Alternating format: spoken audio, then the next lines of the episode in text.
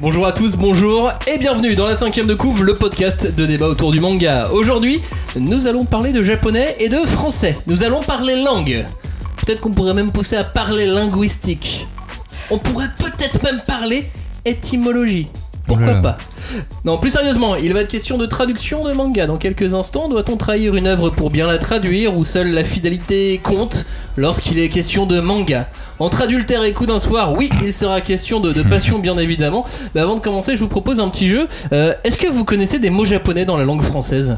J'adore ce jeu, ce coup Oui. d'un soir, je veux dire. Mais, euh, mais oui, il y en a plein. Mais oui, il y en a- un milliard, rien, rien que dans la bouffe. Vas-y. Euh, bah, sushi, maki, Voilà. ramen. Moi, je Après- pense que c'est plutôt au sport, tu vois. Alors, il y a karaté, Ouais, judo, judo, kendo. dojo. Il y a Ouais. aussi. euh, Moi, je connais un bien qui est pas connu, c'est manga. ah, il y Ah a ouais, manga. pas connu. Oui, c'est vrai, c'est passer en premier. Il y a un, il y a karaoké. Ah, Karaoké, ouais, c'est un des. Tofu. Tofu, Euh, on- oui. pourrait Bah, pas forcément. C'est on se dit pas tout de suite c'est japonais. Hmm. Tu vois, autant karaté on peut se le dire, autant tofu Hmm. moins. c'est comme euh, Chin Chin. Mais c'est pas japonais. du coup. Surimi. Surimi, on se dit pas tout de suite c'est Surimi, japonais. c'est japonais. Mais surimi, c'est japonais. Ah.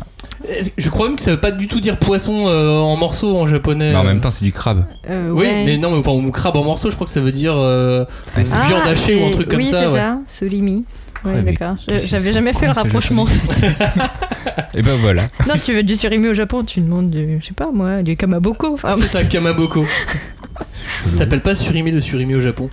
Bah, en fait, on aime bien faire ça. Prendre des mots japonais que les japonais n'utilisent pas. Kamikaze, ils n'utilisent pas le mot kamikaze vraiment. euh, pas trop, non. Bah, Disons ouais. qu'il y a une coloration. Enfin, euh, ils l'utilisent dans ouais. un contexte historique pour parler de ce que c'est pour eux, mais pas Oui. pour euh, parler de, euh, de mecs qui se font sauter avec des ceintures d'explosifs aujourd'hui au 21 e siècle. Ouais. Et euh, si, il y en a choque beaucoup. beaucoup, Il y en a un autre, euh, Harakiri.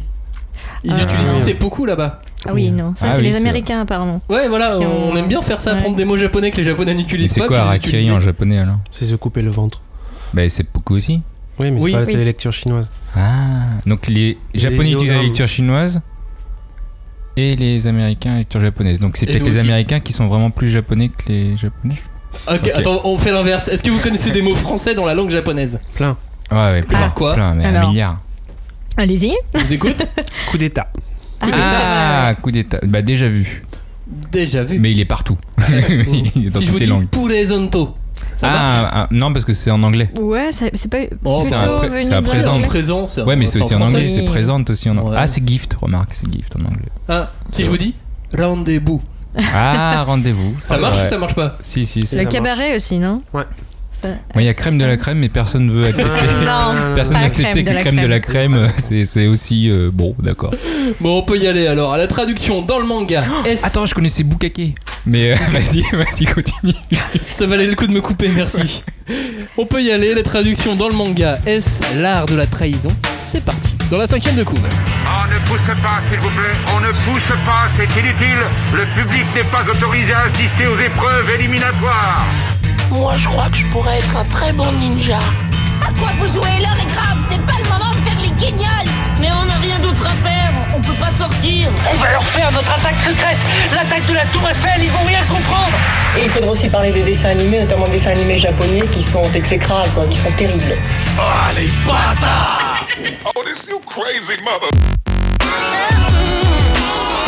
Bonjour à tous, bonjour et re-bienvenue dans la cinquième de couve, l'émission de débat autour du manga. Cette fois-ci, nous allons encore disséquer, dépecer, charcuter et aimer la traduction dans le manga. Pour en parler, nous avons convié un invité spécial. Il est éditeur, il est traducteur, il travaille pour les éditions Casterman, la collection Saka plus précisément. Bonjour Vladimir Labert. Bonsoir. Traducteur, éditeur, c'est c'est pas très commun? Comment on en arrive là? Tu veux Faire les deux en ma même temps biographie Je crois que Denis, euh, non, il faut pas dire son nom, c'est ça Ah, si, Ah, si, si, tu si, peux. Denis, euh, toi, t'as le droit, on a le droit. à étudier de, de- de près ma, ma biographie, non, c'est une question de. un mélange d'envie et d'opportunité et de chance, beaucoup. Et d'envie, tout simplement. Ok. Mais, euh, Puis il est vieux, au début, il y avait personne. mais ouais, faut, faut- faut- faut se l'avouer. hyper fastoche. En fait, j'ai fait mon stage de troisième. euh, Et depuis, t'es resté chez. Casterman, c'est bien. Belle chance en tout cas. Avec nous, on a Johnny. Salut Johnny. Salut. En forme? Euh, oui, alors je m'attendais à ce que tu me poses qu'est-ce que vous avez lu cette semaine. Je m'attendais vraiment pas du tout au jeu de mots, euh, enfin au jeu avec les japonais là, mais. Qu'est-ce que tu as lu cette semaine, Johnny? Ben, encore une fois, je n'ai toujours pas eu de manga. D'ailleurs, les gens doivent Non, se mais demander. sérieux? Bah non, j'ai regardé euh, les courts métrages Death, Love and Robots euh, sur Netflix. Très bien. Bah, Et c'est donc, bien ça. C'était bien sympa. Et donc ça t'empêche de lire? Bah oui, parce que je fais soit l'un soit l'autre. Je peux pas faire les deux en même temps. Très Donc, bien. euh, On va voilà. jeter Johnny bientôt. hein. Julie, t'as lu quoi récemment? Euh, moi, j'ai j'ai décidé de, de refaire un marathon berserk. Euh, C'est pour ça que t'as le tome 13 avec toi là? Ouais, ouais. Donc, euh, bah, ça fait, ça fait bizarre. Pourquoi ça fait bizarre? Bah lire dans le métro, ça fait. Tu peux pas trop, hein. Faut faire Euh, gaffe. Ouais, faut pas trop le lire dans le métro, effectivement. Et puis, bah, je sais pas, euh, avec la Notre-Dame qui crame et tout, là, tu Oh dis, non, là là, il y a une résonance un peu particulière. Ouais. L'Inquisition, tout ça. On parlera de Berserk bientôt. Vladimir, il y a euh, un manga qui sort, une nouveauté qui sort au mois d'avril, Oui, tout à fait. qui s'appelle Que Note. Et le monde fantastique, tome 1. C'est bien. C'est génial. Alors Je attends, me doutais que t'allais me répondre ça. mais que note Genre les dents Ouais, bravo. Mhm. Ah, c'est vraiment ça Oui. C'est l'histoire Ah, d'une dent. Ah, comment je me suis réincarné en dedans C'est c'est un peu. Alors c'était pris, le titre, Ah. là, comme ça. Euh, J'y pensé. c'est quoi mais- l'histoire du coup Alors, Kenot et le monde fantastique.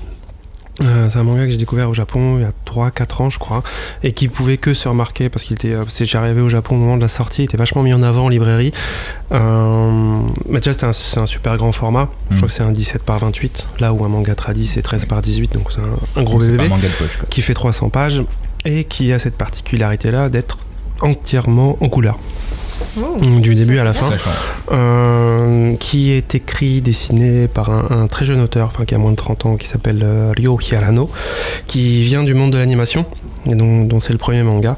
Et c'est euh, un manga tout public. Euh, c'est pas un shonen, c'est tout public, c'est pas pareil. Euh, qui est une aventure euh, assez à couper le souffle en fait, euh, qui part du euh, comme avec un postulat de base qui est celui de la Terre creuse. Il y a plein de théories sur la Terre creuse, disant que la, Terre- serait creuse et qu'à l'intérieur de la Terre il y aurait un monde qui, euh, qui vivrait donc genre des gens à côté de nous, tout ça. Et ça se passe dans la Terre creuse et il y a plein d'aventures. On suit, on commence par suivre un petit, un jeune garçon qui vit tout seul dans une forêt et qui ose pas sortir de la forêt parce qu'il a peur de se faire bouffer par le monstre qui a dévoré toute sa famille. Et euh, Sympa, ça commence un jour, il va rencontrer, euh, je, je la fais vite, euh, une dent qui parle, qui a Ah des non, yeux, une bouche, une qui, fait sa taille, qui fait 1m30, tu vois. Et ils deviennent hyper potes. La dent s'appelle Conot. Et ils partent à l'aventure pour découvrir le monde. Mhm. On rigole ou on rigole pas On rigole et on pleure beaucoup. Ah non, aussi, c'est une un vraie- petit peu. d'accord, c'est une On vraie rigole dent. beaucoup. Non, C'est un vrai pitch. je, je vois que t'as Bah l'air de bah- pas y croire. au Bah, Au début. je pensais que vous foutiez de ma gueule. Mais non, Mais non, pourquoi Parce qu'une dent Qui rencontre une dent Bah, Il va rencontrer beaucoup de, Ouais. de créatures assez étonnantes, intéressantes. ouais. Mais c'est super coloré, c'est super pop, c'est super gay, c'est marrant. c'est, Ouais, euh, on- En même temps très ambitieux Ouais. artistiquement. C'est. euh, Je ferai aucun jeu de mots sur, euh, avec les dents parce que j'en ai un milliard, mais Et je. chez Saka, j'étais super content de voir arriver le mois dernier euh, Candy and Cigarette. Oui, parce que ça, c'est le. Ouais, c'est celui qui vient de sortir. euh, Que note, ça sera pour euh, fin avril. Mais euh, Candy and Cigarette, ouais, euh, bah ça, ça commence. On est à trois semaines de, depuis la sortie et les ventes, on est très contents. Bah, j'en ai parlé il y a Mhm. 3, 4 émissions, 5 émissions, je sais plus, j'en ai mais euh, j'étais tellement étonné de de voir un éditeur partir sur un titre avec le mot cigarette. En fait, c'est une des raisons pour que ça- lesquelles je l'ai publié. Tiens, passe-moi le feu.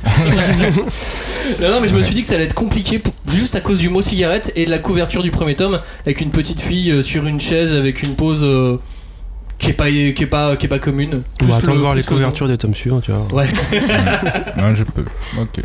Et puis je vous, je vous conseille aussi Tokyo Revenger là qui sort au mois d'avril. Euh, Je connais pas ça. Et bah imagine le, le fils d'Onizuka si on devait suivre ses aventures. Mais Onizuka, il est puceau, il peut pas avoir d'enfant. Ouais. Ouais, mais Il y a imagine. 22 ans. Il sera puceau Imagine. toute sa vie. Eh bien, euh, imagine que c'est son fils et qu'en plus il peut voyager dans le temps. Oh là non, ça fait trop. C'est Tokyo Revenger, je vous le conseille très fortement. Hashtag 5DC pour réagir dans cette émission. Hashtag 5DC, le groupe de débat autour du manga. Hashtag 5DC sur Twitter, euh, sur YouTube, sur. euh, sur quoi d'autre? Non, c'est bon, j'ai fait Et le sur tour. Deezer, on l'oublie très souvent Deezer. Parce que, mais Deezer, c'est c'est français. Oui, mais on peut pas Et faire on de est commentaires sur Deezer. Non, mais on peut l'écouter. Ah, on peut l'écouter. Et c'est le principal. Tout à fait. Et normalement, maintenant sur Spotify. Ah bah ça, je Normalement. gère pas. hein. Moi, je gère que Deezer. On a choisi d'intituler cette émission L'art de la trahison. Parce qu'on se pose souvent cette question est-ce qu'une bonne traduction de manga doit être fidèle ou librement adaptée? Dans le roman en France, par exemple, on a tendance euh, à adapter dans, Harry Potter, c'est très très adapté, par exemple. Dans le cinéma au Québec, on, on traduit tout. Mais absolument tout, même les titres anglais. Euh, mais dans le manga ici, qu'est-ce qu'on fait? À une époque, c'était assez. Comment dire assez anarchique. Aujourd'hui, certains éditeurs ont une charte précise dans laquelle les traducteurs doivent euh, s'inscrire, mais ça n'empêche pas des polémiques. Comme on l'a vu euh, récemment sur One Piece, on va en reparler dans quelques instants, il sera aussi de question de, de méthode dans cette émission pour bien trahir ou pour bien traduire des spécificités qui rendent la langue japonaise aussi si spéciale ou encore du métier de traducteur plus largement. Vous allez tout savoir. Mais pour démarrer, Johnny, tu voulais qu'on rentre dans le vif du sujet Je t'écoute. Bah, en On fait, t'écoute tous d'ailleurs. avant ça, euh, ton titre d'émission m'a fait penser à cette expression italienne que je connais très bien. En fait, non, je l'ai lu il y a pas longtemps, mais c'est traduttore traitore, qui veut dire euh, littéralement traducteur traître, que nous on a traduit par, euh, qu'on a adapté, excusez-moi, par traduire c'est trahir. Voilà, c'est juste pour votre culture. Et du coup, alors on va, on va rentrer dans- maintenant dans le Joe. vif du sujet. Alors maintenant, tu peux rentrer dans le vif du sujet après Et, euh, cette petite sprezzatura. Et, et quel, et quel vif d'ailleurs, parce qu'on va parler des, des polémiques qui, qui- qui font fureur dans le manga, souvent d'ailleurs en, question de traduction. Et je peux vous faire un historique, mais en gros, on a commencé un peu en, en 2012 euh, avec euh, One Piece. C'est toujours One Piece de toute façon, parce que c'est le manga le plus connu, il y a le, beaucoup plus de lecteurs, etc. Et en 2012, le traducteur Sylvain, Sylvain Chollet avait demandé à changer de statut, de passer d'un statut de traducteur à un statut d'auteur. Donc c'est pas du tout la même chose, parce qu'on touche des royalties euh, quand on est auteur sous, avec argument comme quoi c'était un créateur. Il avait créé des, euh, des traductions de noms propres, notamment, Et factuellement, c'est plutôt vrai. ce qui est vrai. Mm. Par exemple, pour, euh, pour Pipo, c'est le, le- le cas typique. En japonais, c'est Usopp. Maintenant, vous le savez parce que les traductions ont changé. Mais Usopp en japonais, ça vient de Uso, euh, qui veut dire mensonge, etc. Et du coup, il a, il a adapté ça en français en disant euh, Tu racontes que des pipeaux. Truc qu'on dit plus jamais aujourd'hui, hein, parce que c'est un truc vraiment vieux. Mais voilà, il y avait une cohérence. Pipo, Usopp, ça passait. Bref, ils ont changé de traducteur, notamment selon certains arguments pour, euh, ça, enfin, pour que ça soit cohérent au niveau jeux vidéo, anime qui est arrivé en France, MCM, tout ça, tout ça. Et on avait quand même les bases de cette polémique qui est donc la traduction n'est pas fidèle au manga. C'est revenu euh, très récemment en début d'année avec euh, cette histoire de, de Katakuri et dents de chien et d'autres phrases euh, dont, dont je passe ou que le Scantrad avait euh, plus ou moins euh, popularisé. Des polémiques qu'a priori tout le monde euh, qui suit, en tout cas, se One Piece dans le chapitre par chapitre. One Piece euh, À vent. A eu Merci. vent.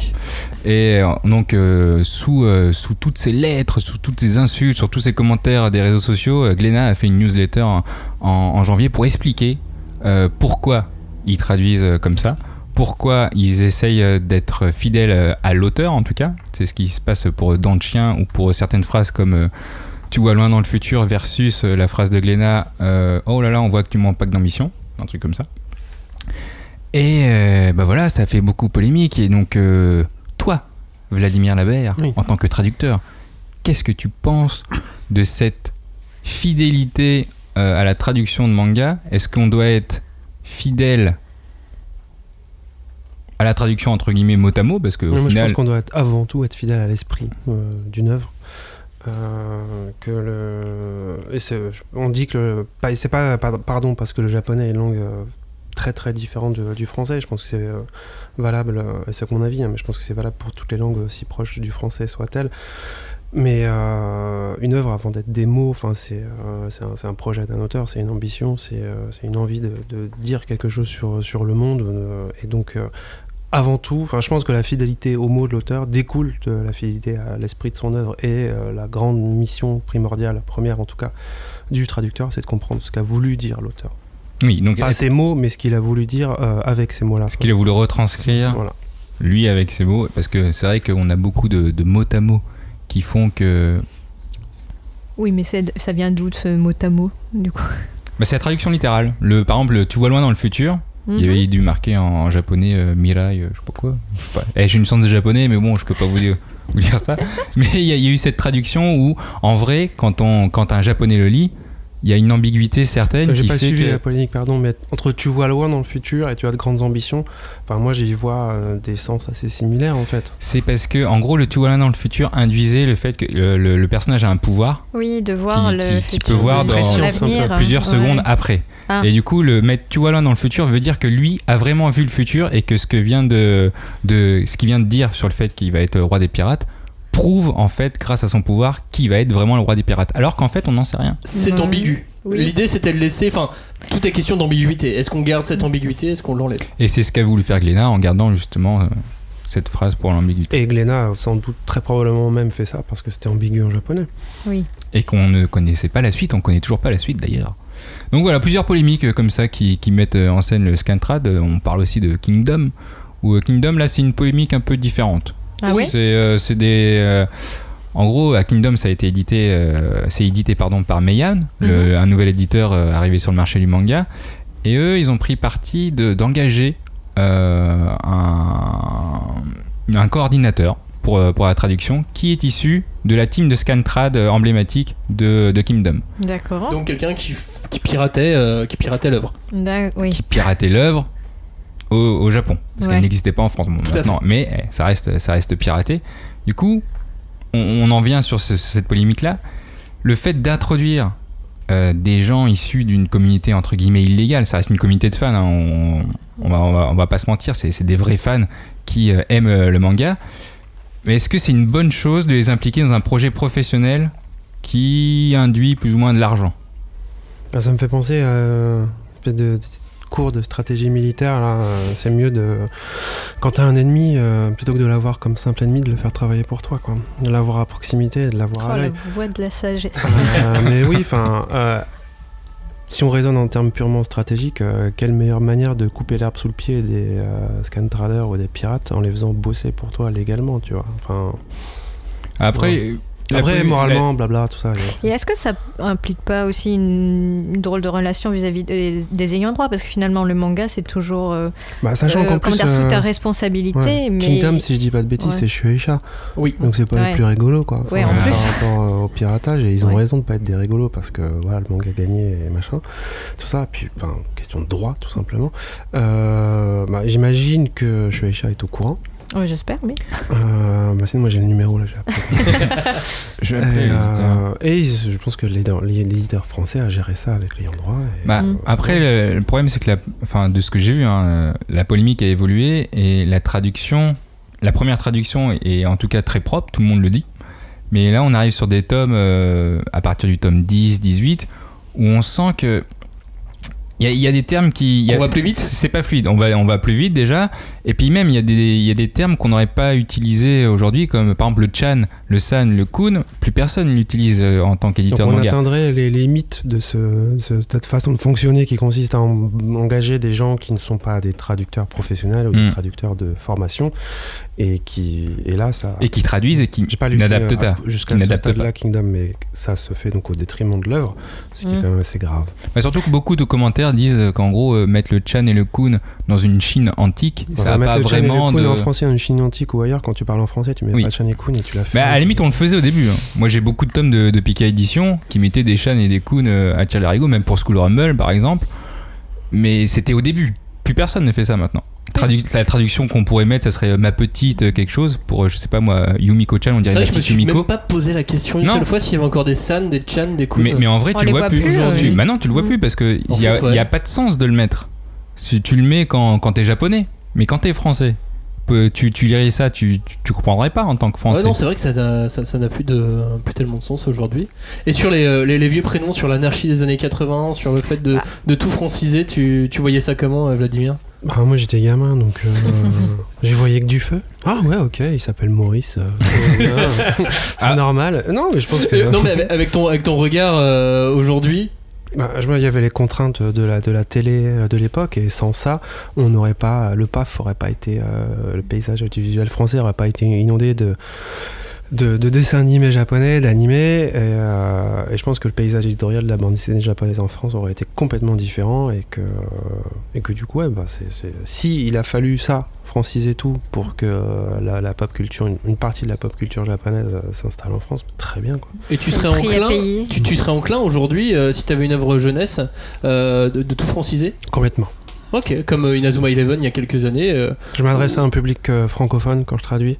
Euh, et je pars du principe qui ne sait pas que le japon ça existe, qui ne connaît pas un mot de japonais, qui s'en fout et euh, qui veut qu'on lui parle à lui, public français. Ouais, du coup, Bah, ça. Bah, votre francisation, ça m'a fait penser à Bunny Rivière de, avec Sailor Moon. Ah, j'avais que- oublié ça. Parce que non mais cette adaptation était vraiment bien pensée parce qu'au final euh, Bunny euh, parce que en japonais c'était euh, lapin Usagi. voilà Usagi. qui s'appelait Usagi du coup bon ils ont pas dit on va on va l'appeler lapin mais on va l'appeler Bunny donc c'est c'est un peu c'est un peu plus, ils auraient sûrement dû l'appeler Lapine. Et euh, Ah oui. effectivement, je pense Ah qu'ils se sont posé la question et ils se sont dit non. Non, on va pas l'appeler la pine. non on va faire Okuto no Ken de, de cuisine mais pas plus et euh, non mais du coup pour les scantrans je, je reviens là-dessus c'est est-ce que en tant que dans le métier de traducteur aujourd'hui est-ce que le cantran les scantrans pardon occupent une place dans, dans ce métier-là est-ce que par exemple vous l'utilisez euh, pour relire, pour... il y avait un terme que vous n'êtes pas sûr, vous allez voir sur les scantrad s'ils ont mis un terme spécifique. Après, ça peut être Ouais, en plus général la, la communauté de fans, parce que bon, les scantrad c'est aussi une communauté de fans. Il y a une aussi des communautés de fans qui existent pour des blogs, pour des dossiers, pour ça. Est-ce que c'est utilisé aujourd'hui par les, par les métiers de, de traduction par les... Alors je vais parler que, que, pour, euh, que pour moi, hein, parce que je sais pas ce qui se passe ailleurs, mais euh, à mon avis c'est peu ou prou euh, la même chose. Ouais, bien évidemment qu'on n'utilise pas du tout, enfin moi je recours pas du tout au scantrad, euh, jamais. Enfin sauf quand j'ai envie de me tromper dans une trad, quoi. Mais, non, je- pardon. rigole, Je- je- J'imagine qu'il y en a qui font bien leur Ah, taf. J'ai pas envie d'avoir euh, des problèmes avec les scantrad. Je pense qu'il y en a qui font, qui font bien leur taf, c'est ceux qui traduisent de l'anglais au français, non? Parce qu'il y a des anglais qui assurent grave en semble. Ouais, Mais il faut Ouais. assurer grave dans la traduction de l'anglais. voilà, voilà. ça. Et encore, hein, ça, des fois. hein. En tout cas, pour avoir Mais- discuté avec d'autres euh, avec d'autres traducteurs, effectivement, comme toi, personne ne m'a jamais dit qu'il recourait au scantrad euh, Bah, aujourd'hui. après, il y a des, des gens qui font, ils vont pas te dire qu'ils le font parce que ce Bien sûr. c'est- pire que d'être un scan trader, d'être un traducteur trop payé pour ça. Il y a une Et, bonne euh, dizaine d'années, on aurait pu éventuellement me le dire, peut-être 15 ans. Aujourd'hui, non, je pense plus, non. Non, puis pour revenir au coup des Chan, Kun, Sama, euh, machin et compagnie, Oji-san, euh, tout ça, euh, je crois qu'on est dans des écoles de traduction complètement différentes. Je crois que dans le scantrad, et je suis pas le plus légitime pour parler sur ce sujet, parce que j'en ai jamais fait, j'en lis pas et tout ça, euh, je connais très peu, mais euh, je crois qu'on a deux écoles de traduction. Une école, euh, ben, euh, la pro entre guillemets, les éditeurs qui s'adressent à un public euh, avant tout français et un Mhm. public dont ils estiment que euh, il ne connaît rien au Japon, euh, il ne connaît pas le- la langue japonaise, et je pense que c'est la bonne politique. Et de l'autre côté, on a des scan traders qui font, se livrent à cette activité, j'allais dire font ce métier, mais non, c'est pas un métier. Enfin, pour certains, si, hein, c'est ça, c'est le problème, mais euh, qui se livrent à cette activité par passion et par goût du Japon. Donc il faut qu'il y ait dans leur travail une, une japonité qui se ressente. Hmm. Hum, Genre, un truc euh, cool. on le fait parce que c'est japonais et c'est cool et on veut vous montrer que le Japon c'est cool et euh, voilà. D'où les chan, les trucs, les machins. Ouais, c'est un peu l'argument pour euh, Katakuri. Euh, le fait que dire euh, Katakuri dans, dans le chien, là, Ouais, on est des fans du Japon donc il faut mettre plein Bah, de mots Katakuri, japonais. ça fait cool. Sauf que pour un japonais, Katakuri, ça fait pas cool. Et donc c'est pour ça que l'éditeur, et c'est ce qu'il explique très bien dans la newsletter, qu'il a mis dans le, jeu, dans le chien, parce que justement, en japonais, Katakuri, un japonais qui entend ça, bah, c'est pas du tout charismatique. Je connais pas ce perso mais euh, dans le chien je trouve ça hyper stylé comme nom en fait. Euh. Tant de chiens Sachant que, si je ne m'abuse, dans la traduction euh, américaine, Hum. qui est donc euh, labellisé Jump, puisque Ah oui. là-bas il est, il est prépublié en même temps, enfin il est, il est Mm. dispo en même Simultradé. temps. En anglais, il est simultradé, effectivement. Je crois que c'est Dogtooth. Ah bah oui. Son Tu veux dire en anglais Dans le chien. Ah Parce que tu sais, Je parle pas anglais. Tu fais pas, tu fais pas de scan trad toi. Ah non, euh, moi, je lis pas. Donc du coup, euh, du, du coup voilà, sur, euh, sur le site du, du Jump euh, en, en version anglaise, je crois que c'est Dogtooth. Mm. Je- D'accord. Je crois que tout, tout est réglé euh, à ce niveau-là, ouais. Bon, bah, si l'anglais et le français sont ensemble, j'ai envie de dire. Puis faut, faut rappeler aussi que c'est totalement illégal, qu'il y a des personnes qui s'enrichissent aussi grâce au, au Scantrad. Oui, Ce alors qui n'est après, pas que la passion non plus, Non. tu vois. il y a la passion, il y a les mauvaises Passion, euh, personnes. comment dire, Bah, ça reste, financière, voilà, ça pécuniaire. reste, ça reste illégal dans l'ensemble.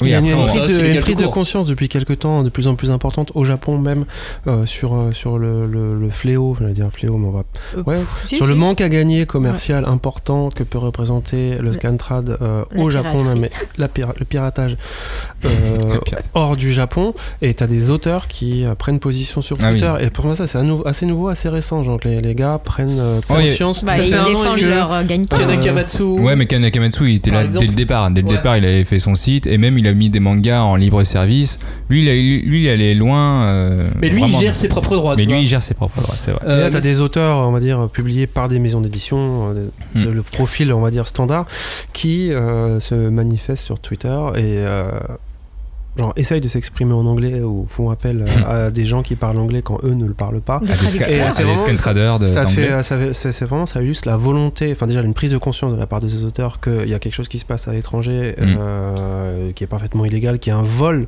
de leur Oui. propre travail, un vol pur et simple, et donc euh, par conséquent un manque à gagner. Donc ils prennent conscience de ça et deuxième étape, ils prennent position. Enfin c'est quand même Mm. Pas anodin Oui, pas très qu'un auteur euh, sorte, pas, enfin pas sorte du rang, mais euh, prenne la parole euh, pour dire euh, non mais les gars, si, quand vous faites ça, euh, ben la conséquence à terme, c'est que bah, moi j'ai pu pouvoir en vivre, donc je vais arrêter de faire du manga. Et-. Étape suivante, euh, Shueisha met en ligne de manière internationale et gratuite Hmm. des mangas en anglais. en vois, on parlait de couper l'herbe sous le pied des scan traders. Je crois que l'expression euh, s'applique encore une fois ici. Ça, Je Mhm. pense que c'est la démarche intelligente parce que tu veux pas, tu vas pas aller contre euh, les évolutions technologiques, contre l'usage que les gens en Bah, bien font. sûr que non. contre Après, en fait, ils ont mis une dizaine d'années finalement à se mettre euh, à la page, quoi. C'est ça surtout. Ouais, mais il a euh, fallu ouais. une grosse évolution des mentalités euh, Oui. du côté de l'industrie, bien sûr. Attends, c'est en espagnol alors que nous on est le deuxième marché, ils le foutent pas en français, c'est une blague ou quoi là? Il est possible que les éditeurs français euh, aient fait un tout petit peu de lobbying pour. Et puis de toute façon, euh, pense au marché, au marché américain. Ouais, Euh, ouais, les enfin, hispaniques, euh, ouais, ouais, je vois. Je parle des États-Unis, mais je parle de tout le continent américain. C'est vrai. Et là, il y a un gros marché à choper. Ouais, aussi mais on est quand même le deuxième marché économique, je trouve ça, je suis choqué. Oui, Bref, mais justement, euh, tout va bien. Après, en vrai, on n'est pas là pour cracher euh, sur les scantrad, sur les scantraders. Un peu Ouais. quand même, non Il y a des super traductions de scantrad que j'ai vues. euh, C'était euh, bah, des scans euh, des vrais mangas français de Kurokawa qui ont été enlevés très vite. Mais alors, euh, traduction nickel. Mais c'était euh, bah, la traduction Tu de veux dire quoi Kurokawa. C'est du qu'il coup. y a des scan traders Ah, ils avaient, juste des ils avaient pris le manga. Ah, ils il le il a acheté le manga. C'est pas en scan trad, c'est scan. Ouais. C'est juste scan. Et ouais. du coup, il a scanné avec son scanner, il l'a mis en ligne. C'était les meilleurs scantrad que j'ai lus. On peut, C'est- trouver, c'est- on peut effectivement trouver des, des, des scans pirates de mangas Mais, j'ai euh, aussi. ouais. Ah, En revanche, ils refont pas la traduction, Ah, bah c'est c'est vraiment Ça, dommage. ça, ça, c'est une erreur. De la manière, enfin, un ça, peu le c'est- Nanarland du c'est manga, pas tu sais. propre au manga. Tu trouves ça dans la BD, dans le comics, Tout euh, ça surtout, clairement. sur Oui. tous les supports. hein, Enfin, Oui. euh, personne. Vive euh, Internet. je l'apprends à personne. Oui, Game of Thrones. Jeux vidéo, Ah, j'allais le dire. Ouais, non, mais oui. Ouais, pour s'éloigner un peu de toute cette polémique, quand même, partons un peu. Oui, je te laisse conclure, Johnny. Bah, je voulais pas conclure, je voulais poser une nouvelle question. Non, non, mais je voulais. euh, une nouvelle question. Je sais pas, j'avais une question comme ça pour, pour changer, pour se mettre euh, dans, dans la bonne gaieté. Euh, combien de temps pour traduire un, un tome de 200 pages Toi, traducteur? Moi, traducteur Ouais. C'est bon, mais je suis payé. ouais. Donc, si si t'es payé 1000 euros, tu fais ça en une journée et 200 ah oui, non, euros. mais moi, je tu- gagne, euh, si je gagne moins de 1000 euros par jour, euh, je refuse. hein. Ah bah, bah, ça va, comme nous tous. Je sais très bien qu'on est tous pétés de thunes dans le manga. non, mais de 200 pages, oui, c'est le format standard. euh, Enfin, on va dire le format roi, c'est 192 pages. Euh, combien de temps Il n'y a pas de temps vraiment. euh, Bah, Ça chacun. dépend s'il est technique ou pas, quoi. Euh, Ça peut être, il y a plein de, enfin chaque manga a ses difficultés, ses spécificités pardon, qui peuvent être des difficultés. Euh, Il y a le l'époque à laquelle ça se passe, le, ça peut être du, du vieux japonais. Mm. tu vois. Mm. Euh, Qui demande plus de boulot, du coup. Ça peut se passer dans un domaine professionnel très spécifique. Je sais pas, je dis des conneries. La chirur- chirurgie, genre ça y est, le tout blackjack, ça devait être infernal à Ouais. traduire, putain. Ouais, j'ai vu que Euh, Master Keaton, euh, c'était pas facile. Ah voilà. ouais, non, ouais. Il peut y avoir des, des champs comme ça, euh, professionnels, ou euh, des, des, Des simplement euh, des domaines où il y a un vocabulaire particulier et qui font que bah, toi, traducteur, euh, préalablement à tout travail de traduction, tu dois te familiariser avec ce, ce, ce domaine, son langage, euh, ses modes de pensée aussi. Il peut y avoir des, euh, des mangas dont, euh, où la difficulté réside, dans la difficulté pardon, réside dans le fait que l'auteur a une vision complexe du monde et qu'il l'exprime de manière très complexe aussi. Il faut Euh, arriver à le retranscrire. pour arriver à le retranscrire. Euh, Qu'est-ce qu'il peut y avoir encore euh, Bon, des des- trucs où en gros il n'y a pas de temps. Il n'y a pas de temps défini. Si je dis une pas- semaine pour un manga sur une moyenne d'un manga. euh, Une semaine sur un série. manga, ça me semble réaliste au regard de ce que, de mon rythme à moi et des rythmes euh, auxquels travaillent euh, les traducteurs auxquels je confie des, euh, des mangas de- qu'on publie chez Casterman. Euh, voilà, il y a la question du, du temps, on va dire impondérable, mais après les traducteurs, c'est les gens qui font ça pour vivre. Voilà. Donc euh, une traduction ne sera jamais parfaite, mais au bout d'un moment, il faut savoir dire, attends, si je fais un manga par mois, ben non, je vis pas. Donc est- euh, c'est, ça, ça rentre en fait dans la création, hein, carrément. C'est un, un impératif, euh, une contrainte matérielle qui fait que euh, quand tu es traducteur à plein temps, tu ne fais que ça. C'est assez rare, hein, les gens qui font ça à plein temps, il y en a très peu en France. C'est souvent une activité euh, complémentaire, annexe, secondaire, ou, enfin, ou même une des activités de la personne en question. Mais euh, oui, tu peux pas euh, polir euh, Du- à l'infini, à l'infini. Tu Mm. pourrais dans l'absolu, mais même t'arriveras jamais à la traduction parfaite parce que c'est pas traduction, c'est pas une science exacte. quoi. Ok, bah alors, allez, on va finir avec ta pire et ta semaine, meilleure ouais. expérience. Une semaine. Pire et, mauvaise, euh, pire et mauvaise expérience dans la traduction. Pire et mauvaise, alors ben, alors, pire et meilleur. Pire et meilleur, c'est exactement meilleur. ce que je voulais dire. Mais tu vois, Ouais. t'as réussi à adapter mon erreur à une vérité, ce qui est très bien. Euh, alors, Sans la- trahir ta pensée. Sans Ouais. trahir un peu. La pire, c'est pas vraiment la. Enfin, si, il y en a une pire, mais je vais pas commencer par celle-là. Euh, bah, j'ai eu cette chance-là que ce soit mal passé sur des œuvres que j'aimais beaucoup. Tu vois Ah. Ça aurait pu très mal se passer sur des œuvres que je détestais. Et là, c'était c'était horrible. Quand- je dis mal passé, ça veut dire que j'ai- je me suis fait des cheveux blancs, j'ai transpiré, j'ai passé trois fois trop de temps, Mmh. etc. Sachant que t'as déjà des cheveux blancs. Mais ça, les gens ne le voient pas. Euh, oui, mais... non, mais je, je, je vais jamais dans les podcasts vidéo, moi. Euh, Qu'est-ce que j'ai fait de qui m'a fait transpirer beaucoup, mais en même temps que je voulais faire, enfin quand on me l'a proposé, j'ai pas pu refuser, c'est j'ai repris la traduction d'un manga en cours au volume 10. Aïe. Ah, du coup, tu te retapes tout d'abord Bah tu, tu es obligé de te mettre un peu dans les. Dans, les- ouais, dans la peau travail du premier traducteur avec lequel t'es pas nécessairement d'accord, avec, tes fata- avec lequel t'es fatalement pas d'accord parce que Tu relis tout en japonais puis tout en français Voilà. Mm, mm, Voilà, mm. c'était, j'avais fait ça sur un, heureusement un manga génial qui est euh, The World Is Mine de Arai Ah, Hideki. Arai Hideki qui euh, revient un peu dans l'actu, là, je crois que c'est Ah oui Akata qui sort un truc. D'accord. Non, enfin non, je le dis pas, je peux faire de la pub. Ah non, je les, je les aime bien, je les aime bien Akata, on peut en parler. Je crois que c'est eux qui sortent, euh, pardon euh, Akata si je dis une bêtise, mais je crois que c'est vous qui sortez un one shot de euh, Hideki Arai, comme on dit en Oui. français. Et moi j'ai appris The World Is Mine, qui est un- une série de 14 tomes au, au dixième, parce que pour des raisons X et Y, le traducteur de l'époque euh, Au 10 siècle euh, avait pas pu Terminé. continuer. Ouais. Et euh, c'était génial parce que c'est un auteur que j'apprécie. Après, c'était moins génial parce que c'est un manga déjà à la base dur. hyper compliqué qui mêle euh, énormément de choses, de la philosophie, de la métaphysique parfois complètement obtuse et en même temps parfois des développements de 10 pages sur des techniques de construction de barrages. Toi, t'es là, bon. pff, voilà.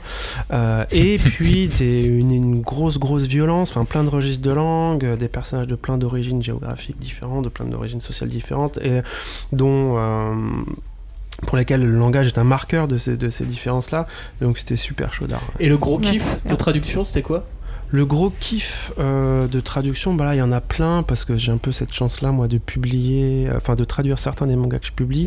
Et quand je prends la décision de les publier et que l'auteur et l'éditeur japonais me laissent les publier, c'est parce que je les kiffe. Euh, je kiffe ces mangas et quand je les traduis, bah ouais, je sais que je vais m'éclater. Donc euh, bah, le dernier en date, je pense que c'est Area 51, quoi, mais euh, où je me suis fait vraiment vraiment plaisir avec ma co-traductrice. On pourra en parler parce que il y a la traduction en solo, il y a la traduction en binôme, il y a plein de manières de. de- Bah justement, de on parle de, on parle de méthode. Eh Julie, oui. tu, tu voulais rentrer, toi, dans le fond du travail, Bah dans oui, les méthodes. Parce que je de pense comment que ça marche. C'est euh, c'est assez euh, différent de ce qu'on imagine. Donc euh, la question c'est oui, est-ce qu'il y a une méthode de travail, plusieurs méthodes de travail? Comment ça se passe? Moi, je pense qu'il y a autant de méthodes qu'il y a de traducteurs. Parce qu'il faut savoir, c'est que les traducteurs, euh, à ma connaissance, mais je pense que c'est le cas, il n'y a pas de traducteur salarié d'un éditeur. Il y a pas un, T'es Mhm. traducteur, tu vas pas pointer T'es au bureau. indépendant Tu vas pas pointer au bureau le matin et tu fais ta journée de traduction et tu rentres. Non, t'es traducteur, t'es chez toi, t'es indépendant, t'es tout seul. Euh, et encore aujourd'hui, t'as de la chance, t'as internet. Ouais. Euh, mais euh, traducteur, non, c'est un métier. en tout cas, je parlais encore une fois que pour la partie que je connais, mais traducteur, c'est un métier très solitaire que tu exerces en indépendant, à plein temps ou pas. Mais euh, oui, tu fais ça tout seul euh, chez toi. Moi, quand. Encore une fois, je vais parler de ce que je connais, mais euh, je suis, euh, j'ai organisé mon emploi du temps de telle manière que une semaine typique, c'est je suis éditeur tous les matins, donc là, je suis au bureau, Mhm. je suis habillé. Je suis obligé de parler à des gens, d'être poli, d'être On humain. tu faire vois, choses en même temps. Non, mais c'est vachement important pour l'équipe psychologique. Euh, j'ai euh, traducteur à plein temps, tout ça, c'est, pas pour tout le monde. hein, Ah non. Ouais. Et euh, voilà, je fais ça le matin. On va dire, euh, je fais du euh, 9-13. Et l'après-midi, je rentre chez moi. Et, Et là, là- je suis traducteur. Tu changes, tu mets ton costume de traducteur. Ouais, c'est-à-dire en gros, je suis en je suis en mais euh, ouais. Et avec mon chat sur les genoux, euh, c'est un peu pathétique, mais cool en même temps. Euh, voilà, Euh, c'est deux, c'est, c'est, euh, ouais, traducteur, c'est, euh, je pense que c'est pour ça que je te dis que comme c'est un métier euh, qui s'exerce seul, en indépendant, donc dans lequel tu as une grande forme de, une forme de, de liberté. Euh, Mais faut se- Mais faut être rigoureux. Ouais, voilà. Et il faut être rigoureux. Après, tu as une obligation de résultat, bien sûr. Euh, L'éditeur, il te commande une trad, tu la livres, elle est cool. L'éditeur se fout de la manière dont tu as bossé. Tant que tu as rendu un truc bon, très bon et dans les délais, voilà. C'est le résultat qui compte. oui. Euh, Tu peux travailler euh, la nuit, Ouais. le jour, euh, tu peux enfin travailler dehors, dans les cafés. Oui, le résultat qui compte. Tu peux Oui. travailler dans le métro, tu peux euh, faire ce que tu veux, quoi. Mais euh, Alors, c'est pour ça que je te dis qu'il y, a- Ouais. il y a beaucoup, beaucoup de, de- de manières différentes de travailler, Mais- en tant que de traducteur presque. ouais. Mais il y a quand même, euh, moi je pense, un, un fond qui serait par exemple de pouvoir lire l'œuvre en entier. Bah, alors ça, c'est la Alors, situation comment rêvée. ça- tu ouais. vois. Euh, Comment ça se passe euh, Mais je pense avec le manga. C'était le cas encore dans le manga. Tu pouvais lire l'intégralité d'une œuvre avant de t'att- avant de t'attaquer à sa traduction. Euh, parce Quand on mettait que- 5 ans à les sortir.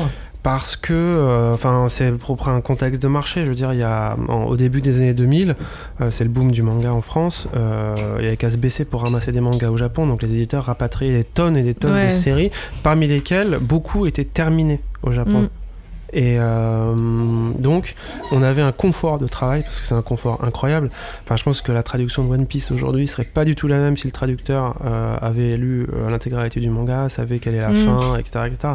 Et ça, c'est, il y a un contexte de, de- de marché, enfin, industriel, qui fait, qui influe aussi sur le travail du traducteur. Ça, ça c'est une partie intégrante du, du travail du traducteur, de savoir que, euh, enfin, du tout plutôt de ne pas savoir. Mm. tu, tu sais Ouais. que Il faut que tu te laisses quand même des ouvertures. il y a ou- des passages, ouais. tu dis, avec l'expérience, tu apprends, tu, tu, tu, tu sens un peu plus, tu dis, putain, ce passage-là, je suis sûr, il annonce un truc, va y avoir un rapport avec ce passage précis-là que je suis en train de traduire dans deux ou trois tomes. Et du coup, tu fais hyper gaffe. Mais en même temps, euh, enfin, c'est, c'est chaque traducteur euh, s'occupe d'une, d'une série euh, en général, de- du début à la fin. Et Ah oui, enfin moi ça je pense que c'est c'est c'est c'est pas que c'est un minimum.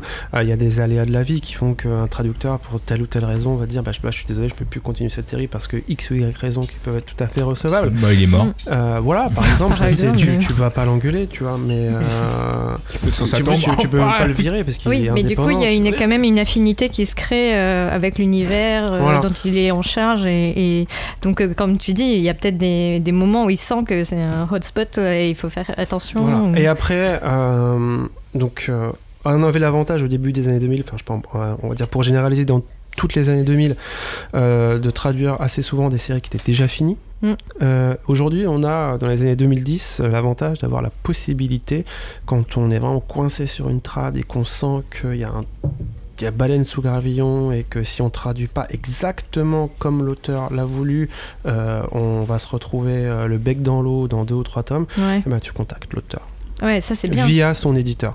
Ah Euh, oui. Aujourd'hui, ah, pas directement quoi, mais euh, enfin tu peux, mais euh, Oui, enfin, il y a eu quelques cas euh, particuliers, mais Bah, j'imagine. voilà. moi- l'idée ouais. c'est quand même de euh, t'as signé un contrat avec l'éditeur. Euh, Oui. C'est lui ton interlocuteur, c'est lui ton intermédiaire. L'auteur en question, il est en train de bosser sur une autre série ou sur sa série. T'as pas à venir toi le faire chier, petit traducteur, parce que j'imagine l'auteur est traduit dans 12 pays et toutes les deux pages, il y a un traducteur espagnol, italien, machin. Donc, Ah, cette page va devenir. Non, bah non. Mais euh, il y a des cas comme ça où euh, tu peux solliciter l'éditeur en disant là, on est sur un. Dans l'édition française, on a tel passage, on sent que euh, va y a un truc euh, qui est super important et on veut vraiment ben, rendre honneur au manga parce qu'on est là pour ça et donc le traduire de la meilleure manière possible. Et pour ça, on pense qu'on pourrait avoir besoin soit d'une confirmation de, de l'auteur, soit d'un, ben, au contraire de- d'un non. Non, c'est pas ça, c'est plutôt ça. Et voilà. Euh, Oui, alors, parce c'est- que- ça reste de l'exceptionnel hein, parce que encore une fois, voilà, euh, les, les- les auteurs ont autre chose à faire, les éditeurs japonais Oui, aussi. parce que, Mais, excuse-moi, euh, mais tu vois, par exemple, ça reste une- un recours qui n'existait pas il y a 15 ans. merci Internet. Voilà, exactement. Parce que sinon, il y a, il y a aussi euh, toutes les questions qui font appel à l'éditeur, euh, notamment euh, les traductions des titres, les traductions des personnages. Enfin, j'imagine que c'est codifié, enfin, ou qu'on te demande de respecter certaines règles.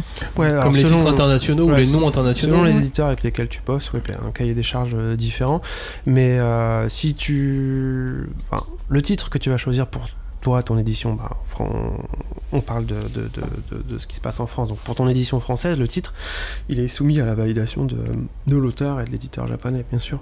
Que Ah, note, par exemple, c'était quoi le titre en japonais? Ça s'appelait juste Fantastic World en anglais. Ok. Ah oui, vous avez voulu mettre là-dedans à tout prix, quoi. Ouais, j'ai voulu. Mais il y a de plus en plus. de titres euh, de mangas qui sont anglais. en fait Alors, il faut, faut, faut distinguer. Tu as des euh, mangas, donc là on parle du, du, du Japon, des mangas qui de base ont un titre euh, anglais. Pour l'international? Non, justement, non. Pour le, même pour le marché domestique, pour le marché intérieur. Je sais pas, toi, Tokyo Ghoul, euh, bon, on dit Tokyo Ghoul au Japon aussi. Oui, c'est vrai. Ouais, mais ça a Euh, failli s'appeler euh, City Ghoul. City Ghoul. Voilà. Et euh, les mangas, après, peuvent avoir un titre international qui, lui, est plutôt un espèce de titre euh, B2B, tu vois. Genre. euh, Donc, euh, bias to bias. Voilà. Que. Donc, euh, de- pour qu'on- le marché que- des droits. inventé ou traduit ou euh, en tout cas euh, voilà créé un peu un nom de pour, euh, code. pour- créé par euh, l'éditeur ou l'auteur euh, pour en gros faciliter euh, la, La transaction. accompagner la vente de droits à l'étranger et après charge à l'éditeur français de reprendre ou pas ce titre in- international Euh, parfois c'est quand même super bancal faut pas se mentir Euh, Mm. Des exemples ou, ou- ou pas quoi mais euh, et encore une fois de toute façon c'est un- c'est une affaire de contrat donc dans un contrat tu peux tout, Mm. euh, tout Et ça, c'est sans compter les, euh, les sorties mondiales. Tu vois, je, je- je prends l'exemple de, de, de- bon, c'est encore rare aujourd'hui, mais de, de titres que- comme euh, celui de Hiro Mashima, Eden Zero. Ouais. C'est sorti dans le monde entier, donc tout le monde a reçu le titre d'un coup avec toute une charte précise. Oui, Ouais, voilà, quand il y a tu des cas parles de- particuliers. De, licence globale avec Là, des enjeux économiques euh, Voilà. colossaux, il y a un, un besoin, je pense, un impératif d'uniformisation. Bien sûr. et de- Ah. Et d'ailleurs, pour parler d'uniformisation, il y a le, tout le souci maintenant aussi euh, avec euh, tout ce qu'on appelle le scantrad ou le simulcast pour les animés. Mm. Euh, et bien souvent, les animés sont adaptés d'œuvres manga. Là, on parle Donc, que du euh, manga papier, on parler d'anime. Ouais. Tu veux pas Ce n'est pas un manga. Parce que la question c'est est-ce que voilà le support euh, donc euh, de la vidéo c'est différent du papier? Est-ce que là encore il y a des techniques qui s'adaptent, enfin qui sont adaptées pour euh, les différents supports? Une bible générale? Euh, moi, quand j'ai commencé euh, au siècle précédent, ouais. Euh, tu parlais des expériences cool et pas cool. euh, non, c'est toi qui parlais, des, pardon. Des expériences, moi, ouais. euh, voilà. Comme ça, euh, début de tradu début de carrière, on va te dire. Euh, bah voilà, moi je me lançais, donc t'as pas trop le choix. Tu dis oui à tout ce qu'on te propose, t'es content, tu vois. Comme ça que tu, enfin moi c'est comme ça que j'ai commencé en tout cas. Et après quand tu commences à dire non à des trucs, tu fais ah ça y est, ça commence à, c'est cool. Euh, mais voilà, moi j'ai traduit, je crois 200 épisodes, 200 épisodes de Naruto. Yes. J'ai commencé à la fin de Naruto, euh, juste un peu avant le début de Shippuden. Donc je, je connaissais pas du tout Naruto. Enfin, si je voyais qui c'était, tu vois. Voilà. Ouais. Mais j'avais jamais lu, j'avais Mhm. jamais vu. Ouais, Et j'arrive, bim, sur la série. euh, Vas-y, pour dans un mois, tu me traduis 52 épisodes. Tiens, t'es à l'épisode 185, go. Et euh, toi, tu. ouais, j'ai passé, euh, avant même de toucher à- au moindre épisode, déjà j'ai tout bouffé. Et j'ai passé euh, 15 jours sur les pages wiki japonaises de Naruto. Euh, pour tout, tout digérer. Ouais. tout, euh, Heureusement voilà, qu'il y a. Wikipédia. Bah voilà, encore une fois, merci Internet, tu vois. Mais parce que. Parce que euh, Internet, ça a aussi radicalement changé, euh, je pense, le rapport avec les œuvres euh, et le métier Clairement. même de la traduction. euh, Clairement, ouais. ça, a eu un, un impact incroyable, quoi. Ouais. Euh, toutes les informations euh, sont à disposition. Alors après, c'est, euh, ça a changé de manière euh, fondamentale, mais ça veut pas dire que c'est du tout cuit. Euh, les informations sont Mm. sur Internet, mais il faut les chercher. Il faut savoir chercher, il faut Ouais. savoir trouver, en fait. Euh, je- c'est ça la j'avais grande difficulté aujourd'hui. Avec le traducteur de, de Rikudo. Ouais. Lui, il, il connaissait pas la boxe. Ouais. Et donc il est parti sur euh, tous les sites de boxe japonais Et, euh, possibles et Ah, bah imaginables oui. pour connaître le vocabulaire Ouais, parce que c'est un termes, vocabulaire précis, c'est ouais. des termes, c'est des termes techniques il y a en une- boxe. Est-ce que tu penses que dans ton métier, il y a une période de- d'imprégnation? Tu vois, Clairement. de- ouais. Quand tu as la possibilité de le faire, c'est bien. Tu Mm. parlais de, on parlait là, on dérivait un peu sur sur l'animé. Aujourd'hui, la règle, le standard de diffusion, c'est le simulcast. Mm. Simulcast, c'est un épisode par semaine et le traducteur a quel- quelques heures pour traduire, sous-titrer un épisode. On parle bien évidemment pas de doublage, mais à quelques heures pour euh, sous-titrer un épisode. Et donc euh, bah là, faut faire avec. Tu sais que tu as quelques heures. euh, tu, encore une fois, tu vas pas pondre la trad idéale. Mais euh, tu vas faire ton mieux dans euh, l'objectif, euh, enfin euh, dans les conditions que- qui, qui sont données. Et si éventuellement plus tard il y a euh, possibilité de retravailler sur tes sous-titres, je sais pas une sortie DVD ou Mm. une diff Un télé, un etc. truc en double, machin. Bon, je pense qu'après les sorties DVD, c'est bientôt fini, hein, mais euh, On ne sait voilà, pas. encore- non, mais il y aura toujours des fétichistes de l'objet. Bah euh, oui, comme voilà. nous, oui, c'est vrai. Voilà. Euh, mais euh, pour parler encore une fois des, des champs un petit peu particuliers, tu parlais de, de Rikudo.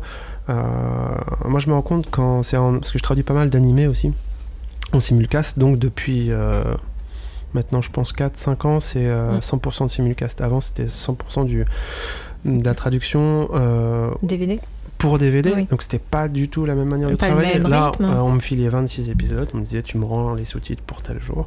Là, c'est un épisode par semaine. Tiens, je te les rends le matin. euh, Est-ce que je peux les avoir demain matin dans ma boîte mail? Et ça, c'est cool, tu vois. Enfin, t'as- voilà.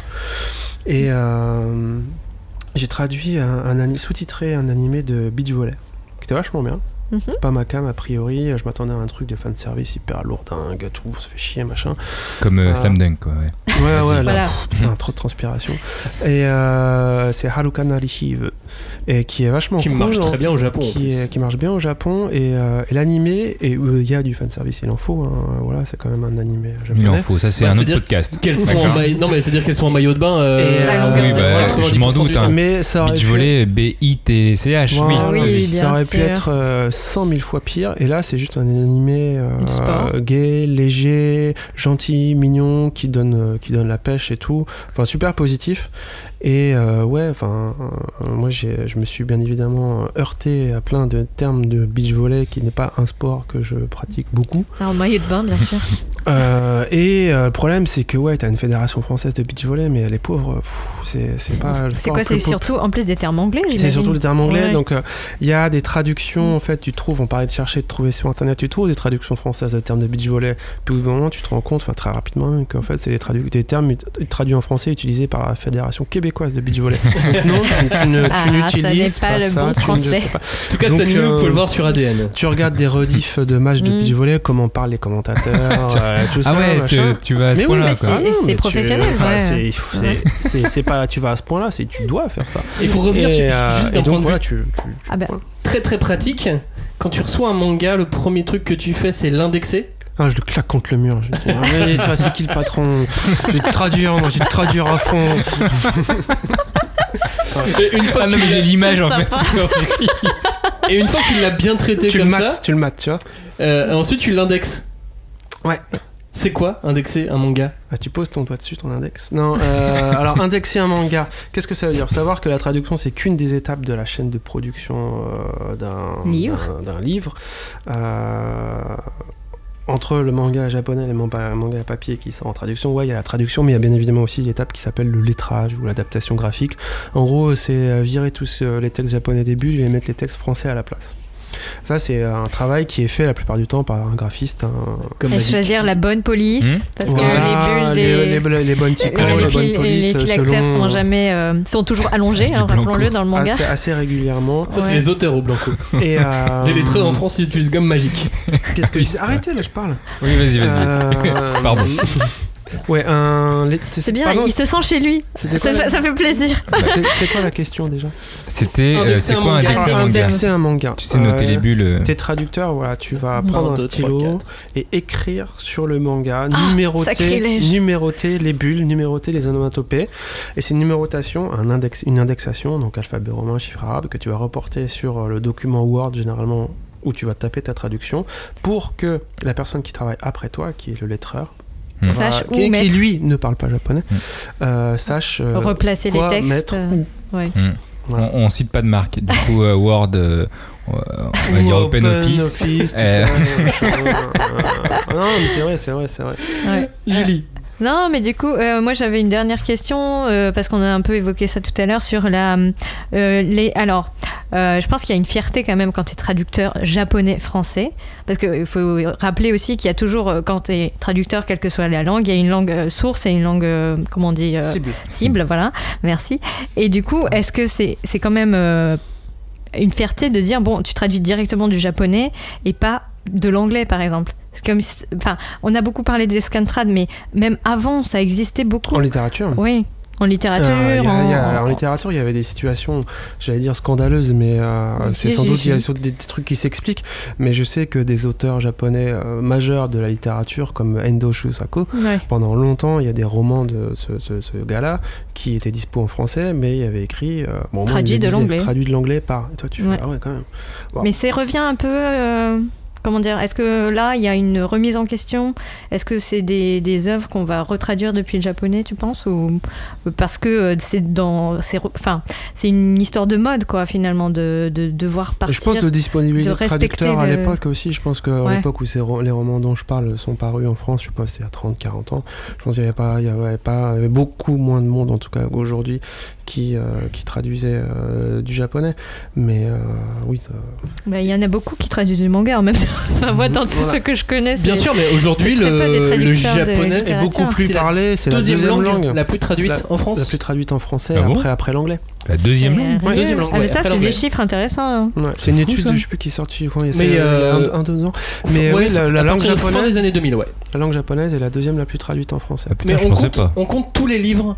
Ah oui, mais avec les Oui, mangas, la les romans, du manga. euh, mais on compte, pas on compte pas les films. On compte aussi les manuels scolaires. On compte vraiment tout. Ok. On compte tout ce qui est, Tout ce qui est euh, produit culturel. voilà. euh, papier. voilà, fou. Génial. On est à combien de sorties par an en manga 4005, 5000 non? C'est énorme. Ouais. C'est euh, gigantesque. forcément, euh, voilà. Mais ouais, donc euh, ouais, il y a, il y a- il y a une offre, une demande plus importante et une offre aussi euh, de service de traduction. Et il y a surtout des, des Mhm. spécificités à la langue japonaise que n'offre pas la langue anglaise. Ce Que Et la langue japonaise. donc, ouais. ouais, mais euh, ouais. Non, mais je pense à ça parce que euh, il y a des galères de bien plus folles dans la langue japonaise que que dans le français, que dans l'anglais. Par exemple, il n'y a pas de genre. On est dans une grammaire, une syntaxe euh, radicalement différente. On n'est pas sur une langue indo-européenne, donc euh, t'as pas de, de, de- de racines communes euh, du tout. On parlait des quelques rares mots que les uns et les autres euh, on connaît, euh, qui, des mots français qui existent en japonais, mais Coup c'est d'état voilà, c'est tout. Quoi.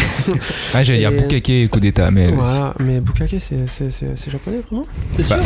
À part qu'il y a deux cas, du coup je le prononce mal, mais normalement c'est Bukake. Mais alors vérifie, vérifie euh, quand même sur. euh, Bah non, tape sur pas dans Google parce que c'est c'est ça, que- ça je voulais t'amener. Mais essaye pas de m'avoir, je l'ai fait au travail. Plus sérieusement, c'est c'est quoi les difficultés que tu vas avoir dans la langue japonaise, les spécificités et les difficultés Ah, c'est parfois tu comprends pas. Ouais, J'imagine, j'imagine dire. la page blanche. Mais Ah, qu'est-ce que c'est? C'est chinois? Et euh, non, c'est c'est- tu, tu, euh, c'est pas que tu comprends pas, mais euh, t'as pas, t'as régulièrement, euh, y a, t'as rien à quoi te raccrocher. En fait, euh, je parlais des, euh, des similitudes avec le- l'anglais, par exemple, de la langue française. Il y en a plein. Enfin, je sais pas, on fait sujet-verbe. Oui. Par exemple, tu vois, complément. Ben, en japonais, non, t'as pas, pas ça. À, à- à quoi te raccrocher et moi en fait c'est une des raisons principales pour lesquelles je me suis mis à apprendre le japonais au début et c'était pas avec l'ambition euh, d'être traducteur, c'est parce que je trouvais ça hyper rigolo de prendre la langue la plus euh, différente qui soit de ma langue maternelle en fait. C'était juste, euh, juste pour le délire. quoi. Parce que pour les, pour les lister, de- donc par exemple, quand tu, tu découvres un manga, il n'y a pas de. Dans les dialogues, tu ne peux pas forcément comprendre le genre des personnages. C'est ça, alors euh, tu. Le genre et le nombre, Tu ne le comprends pas Et si, nombre, tu- ouais. si l'auteur ne veut pas que tu le comprennes, c'est pas pareil. Si l'auteur veut que tu le comprennes, tu vas le comprendre.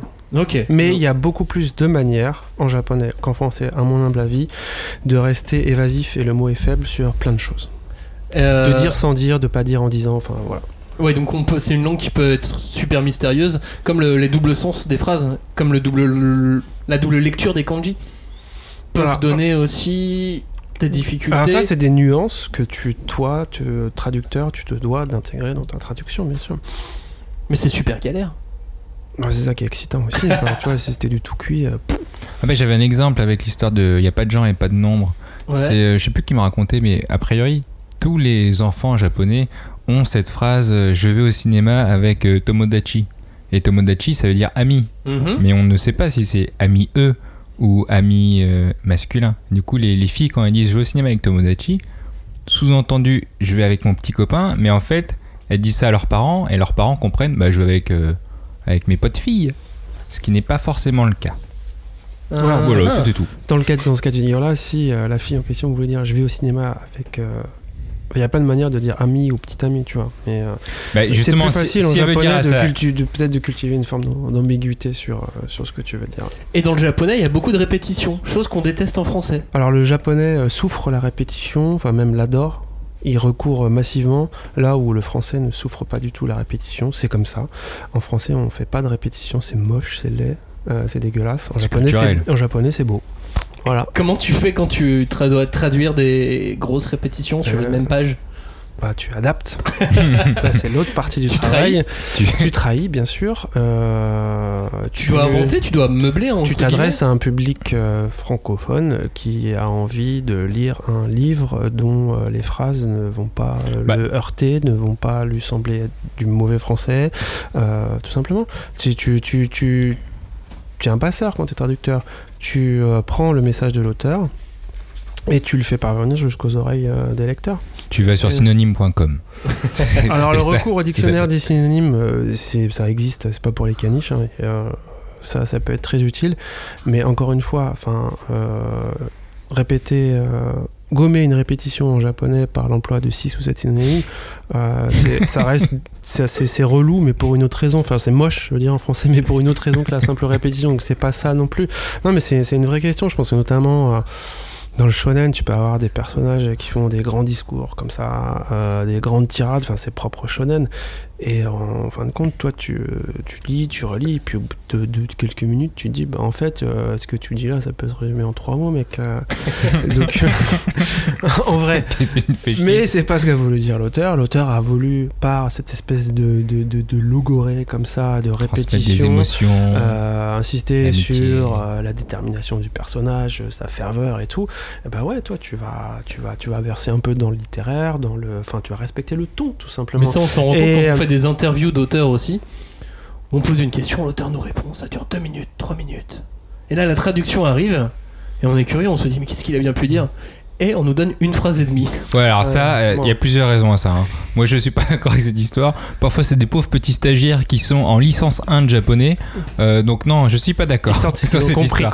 C'est juste les mecs, ils ont fait bon, bah, je vais résumer euh, une phrase, mais en vrai, il a pas dit, dit tout ça. Moi, toi, maintenant que j'ai ma licence de japonais, je m'en rends compte. Je me rends compte que quand je suis en interview, le mec qui me traduit un truc, je fais Mais mec, t'as dit un mot de tout ce qu'il a dit. C'est une blague ou quoi?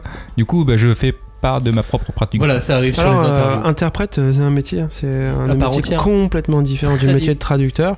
Euh, malheureusement, enfin, après, voilà, moi je le fais aussi. Hein, euh, je suis pas interprète, mais quand j'ai des auteurs de mon catalogue qui viennent en France, je sais pas, Marie Yamazaki, Torimiki sont venus à Angoulême en 2017 Tama et Romae. euh, pour, euh, pour la- le lancement de la série Pline, ouais, donc Marie Yamazaki qu'on connaît pour, euh, pour Therma et Romae plus en France. Et ben ouais, j'ai fait l'interprétariat.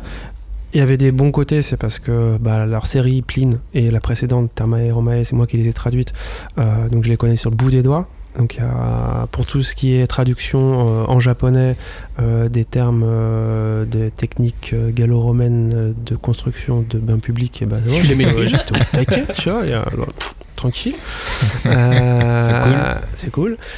Mais euh, voilà, quand t'as une Marie Yamazaki qui euh, a la personnalité qu'elle a, c'est vachement expansif, qui parle beaucoup, qui a plein de 12 idées à la minute et qui se lance dans une réponse de 13 minutes. toi, t'es pas forcément formé, armé pour tout mettre dans un pour retenir tête 13 et faire dactylo tout restituer. Donc en fait, la première fois c'était chaud, et puis après un moment, Marie Yamazaki, bah, elle- c'est quelqu'un de gentil, tu vois, d'agréable, de, avec qui tu peux engager le dialogue et tout, est cool. Et donc, euh, bah, très rapidement, moi, au bout de la deuxième interview, euh, Marie Yamazaki, elle parle une minute, après moment, je lui mets un stop, je suis oh, t'arrêtes, je traduis, et après tu continues. Voilà. Mais c'est un, un métier, quoi. Et euh, effectivement, euh, traducteur et interprète, rien à voir, quoi. J'en euh, profite pour dire bonjour à Robin qui, qui nous a rejoint. Hey, Euh, oui, Robin fan de Therma et Romae. T'étais où Bonjour. Bah, fan, oui, oui. Bah, tu, tu, en- tu enfiles souvent un tablier Therma et Romae. Ouais, Ah, j'ai- on a j'ai- vu, hein. il, il Ah. se trouve que je suis en possession d'un tablier Thermae c'est Romae, Japan. Expo 2012 13 Ouais, j'ai encore des preuves photos de moi avec ce fameux tablier. Ah, on me les a envoyés, ouais. Je les ai là.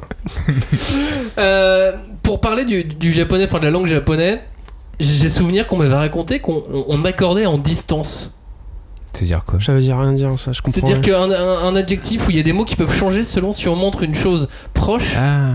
mi-loin Ah. ou très loin. Ah oui, je me bah, souviens. c'est genre fait un an de ceci, japonais, je me cela. souviens.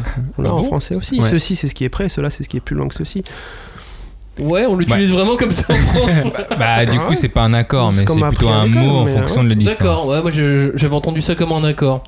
Euh, on compte différemment Ah selon ouais, les ça, objets. c'est- Ça, Ouais, c'est hyper rigolo, ça. Ça, c'est les compteurs. C'est hyper Rigolo rigolo. ou relou en fait non, c'est relou parce qu'en fait, tu peux avoir. euh, C'est rigolo quand t'as deux compteurs, mais alors après. Voilà. Donc, il y a, y a- y a des feuille, compteurs pour, euh, a Les priori, choses à peu plates. près tout ce que la Terre compte euh, d'objets. Alors après, tu as des catégories, tu vois.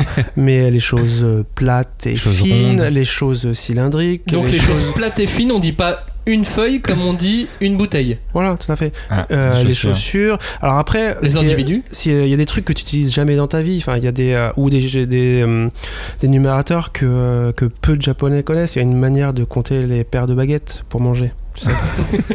et quand toi, Gaijin, t'es au Japon, Tu l'apprends pas, une paire de baguettes et tu le sors, tu sors le truc, les gens ils te regardent, ils font ah ouais, genre, t'es un gros otak, t'es flippant. Toi, t'es Du coup, pour les gens, genre, il y a bien des mathématiciens là-bas, ils ont bien un langage mathématique. euh, Ah oui, ça, bien sûr, les maths c'est autre chose. Là, Ouais, c'est ok. c'est la- c'est dénombrer les choses. ok, ouais. Genre euh, une paire de chaussures, une voiture, on dit pas une de la même manière. Ah, ok. Tout simplement. Mais ouais, les maths, plus, multiplier, tout ça, machin, enfin les trucs que j'ai jamais compris.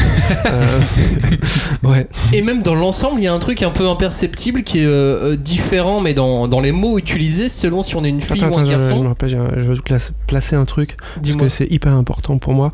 je connais la manière dont on compte les tranches de pain en japonais. Et ça, il y a Attends, c'est une blague. Non, tu dis kin, ikin, nikin, sankin. C'est juste pour les tranches de pain. Ouais. Mais pour rien d'autre. Est-ce que ça marche pour la brioche? Je vais me renseigner. Les tranches de brioche. Euh, Oui, alors, euh, on utilise les, les mêmes mots, mais on s'exprime différemment selon si on est une fille ou un garçon. Ouais, Une espèce le... de nuance comme ça. Alors en, en français aussi, tu remarqueras que les filles et les garçons parlent pas nécessairement de la même manière. Mais au Japon, c'est plus poussé. Ça va jusqu'au vocabulaire en fait qui peut qui peut différer et au, au pronom personnel par exemple. au- T'as des terminaisons qui euh, qui sont employées euh, que par euh, soit des filles, soit des garçons, qui sont des, des- des marqueurs comme ça du, du sexe de la personne. Et dans parle. les animés, on entend souvent beaucoup wa et non pas watashi wa. C'est quoi la différence entre ces. ces- Alors c'est deux pronoms personnels qui veulent dire je. Ouais. Et pourquoi on Euh, utiliserait beaucoup Alors beaucoup, le beaucoup. On le voit souvent dans les shonen. Aujourd'hui, euh, je suis pas linguiste, hein, je tiens un peu chier mes questions. Euh, le beaucoup, il est plus masculin. Euh, là où le watashi serait peut-être plus euh, féminin, Ah. mais c'est vraiment à la truelle, tu vois. Euh, je- Il y a des, des hommes qui disent watashi dans un contexte peut-être un peu plus euh, formel. Euh, Mais quand on est un jeune garçon qui veut devenir le meilleur guerrier du monde Là, à c'est 14 beaucoup. ans, c'est beaucoup. Beaucoup, c'est un jeu masculin et euh, Boku-chan, c'est aussi, aussi une manière d'appeler un, de s'adresser à un petit garçon, tu vois. On dit Un- pas un- orewa Un jeune garçon. Et. Orewa, c'est beaucoup plus euh, familier aujourd'hui, ou euh, parce que je me, il me semble, j'ai peut-être une connerie, mais on verra dans les commentaires, euh, ça vient plus euh, du Moyen Âge. C'est plus guerrier. Olé. Ah, genre c'est un combat quoi. Tu, tu fais orewa. c'est wam, c'est c'est moi, genre, je pose mes couilles Ah. sur la table. tu vois. Ah ouais. Et les, Quand tu dis beaucoup, c'est tranquille. Euh, C'est des petites couilles. voilà, des couilles, des les blagues, les vannes, les jeux de mots, on doit les traduire. Euh, c'est quoi l'humour japonais? Alors ça, c'est- c'est c'est- c'est compliqué, euh, l'humour. Pas quelle que soit la langue, hein, Oui. japonais, français, De peu base, importe. ouais, Il l'humour. n'y a rien de plus difficile à traduire que Ou adapter. adapté Mm, mm, que, que l'humour pour le coup parce que c'est tellement propre à telle ou telle culture. Enfin on rit Ouais. pas des mêmes choses de la Oui, même en fait, c'est un manière. truc de langue, c'est aussi un truc de culture, quoi. C'est- voilà. Euh, l'humour est profondément enfin ancré dans, dans, dans sa culture. Et euh, alors il y a une particularité de l'humour japonais c'est les euh, Mais c'est pas drôle. c'est les jeux. C'est pas le même humour. Ouais, ouais, Ça ne te fait pas rire, Johnny. Euh, il y a très peu de sons en japonais Ah, c'est beaucoup plus facile. On a 100 milliards, euh, on dit comment? Homonyme, homophone, je sais plus. Mm. Homonyme. Euh, homonyme en japonais. Ce qui fait qu'il y a beaucoup de blagues nulles, hein, on est d'accord. Ouais, mais quand même, il y en a quoi. tout le temps qui, euh, ce qui repose sur le fait qu'il y a peu de sons, enfin moins de sons en japonais qu'en français, qui font que fatalement, mathématiquement, on se retrouve avec beaucoup plus d'homonymes, tu vois. Mais ouais, Et euh, quand tu mets pas les kanji, et ben là, pareil, tu vois. Ouais, tu comprends rien. Tu comprends rien. Mais j'ai- il y avait un manga qui était sorti sur l'humour euh, chez Kiyun, la Kid Dialogue, c'était en trois tomes. Mais en vrai, moi j'ai lu ce manga. Ils avaient beau mettre des explications sur l'humour en, en japonais, parce que généralement ça, ça fonctionne en duo, c'est des gags. Mais en vrai, euh, même si j'imagine que les traducteurs ont fait un travail de ouf, mais c'était pas drôle, je, je comprenais pas quoi. Bah, surtout si t'as mais- des notes pour t'expliquer la blague. En c'était- général, Non, rien, alors, de moins non, drôle qu'une blague qu'on t'explique. Non, quoi. ils expliquent à la fin, ils expliquent pas la blague, ils expliquent juste à la fin euh, ce que c'est exactement. Je crois que c'est du rakugo, je, je- je suis pas sûr Ah, que c'est ça. Non? C'est du manzai. Ah, du manzai. C'est un- alors c'est pas c'est pas un manga comique, c'est un manga sur, Sur- l'humour. Mais, mais, C'est un mais- manga dont les personnages sont mais dans, le, comiques. mais dans le manga, le mec il essaye d'être drôle. Et le fait qu'il arrive pas à être drôle, c'est censé être drôle. C'est euh, voilà, un petit paradoxe. Mais du coup, c'est une adaptation parce qu'en vrai, ce qu'ils ont, euh, ce qu'ils ont traduit, c'est clairement pas du littéral. Euh, En japonais, ils ont essayé de, de s'adapter à leur public. Euh, T'imagines euh, euh, Allô, t'as pas de cheveux Enfin, voilà.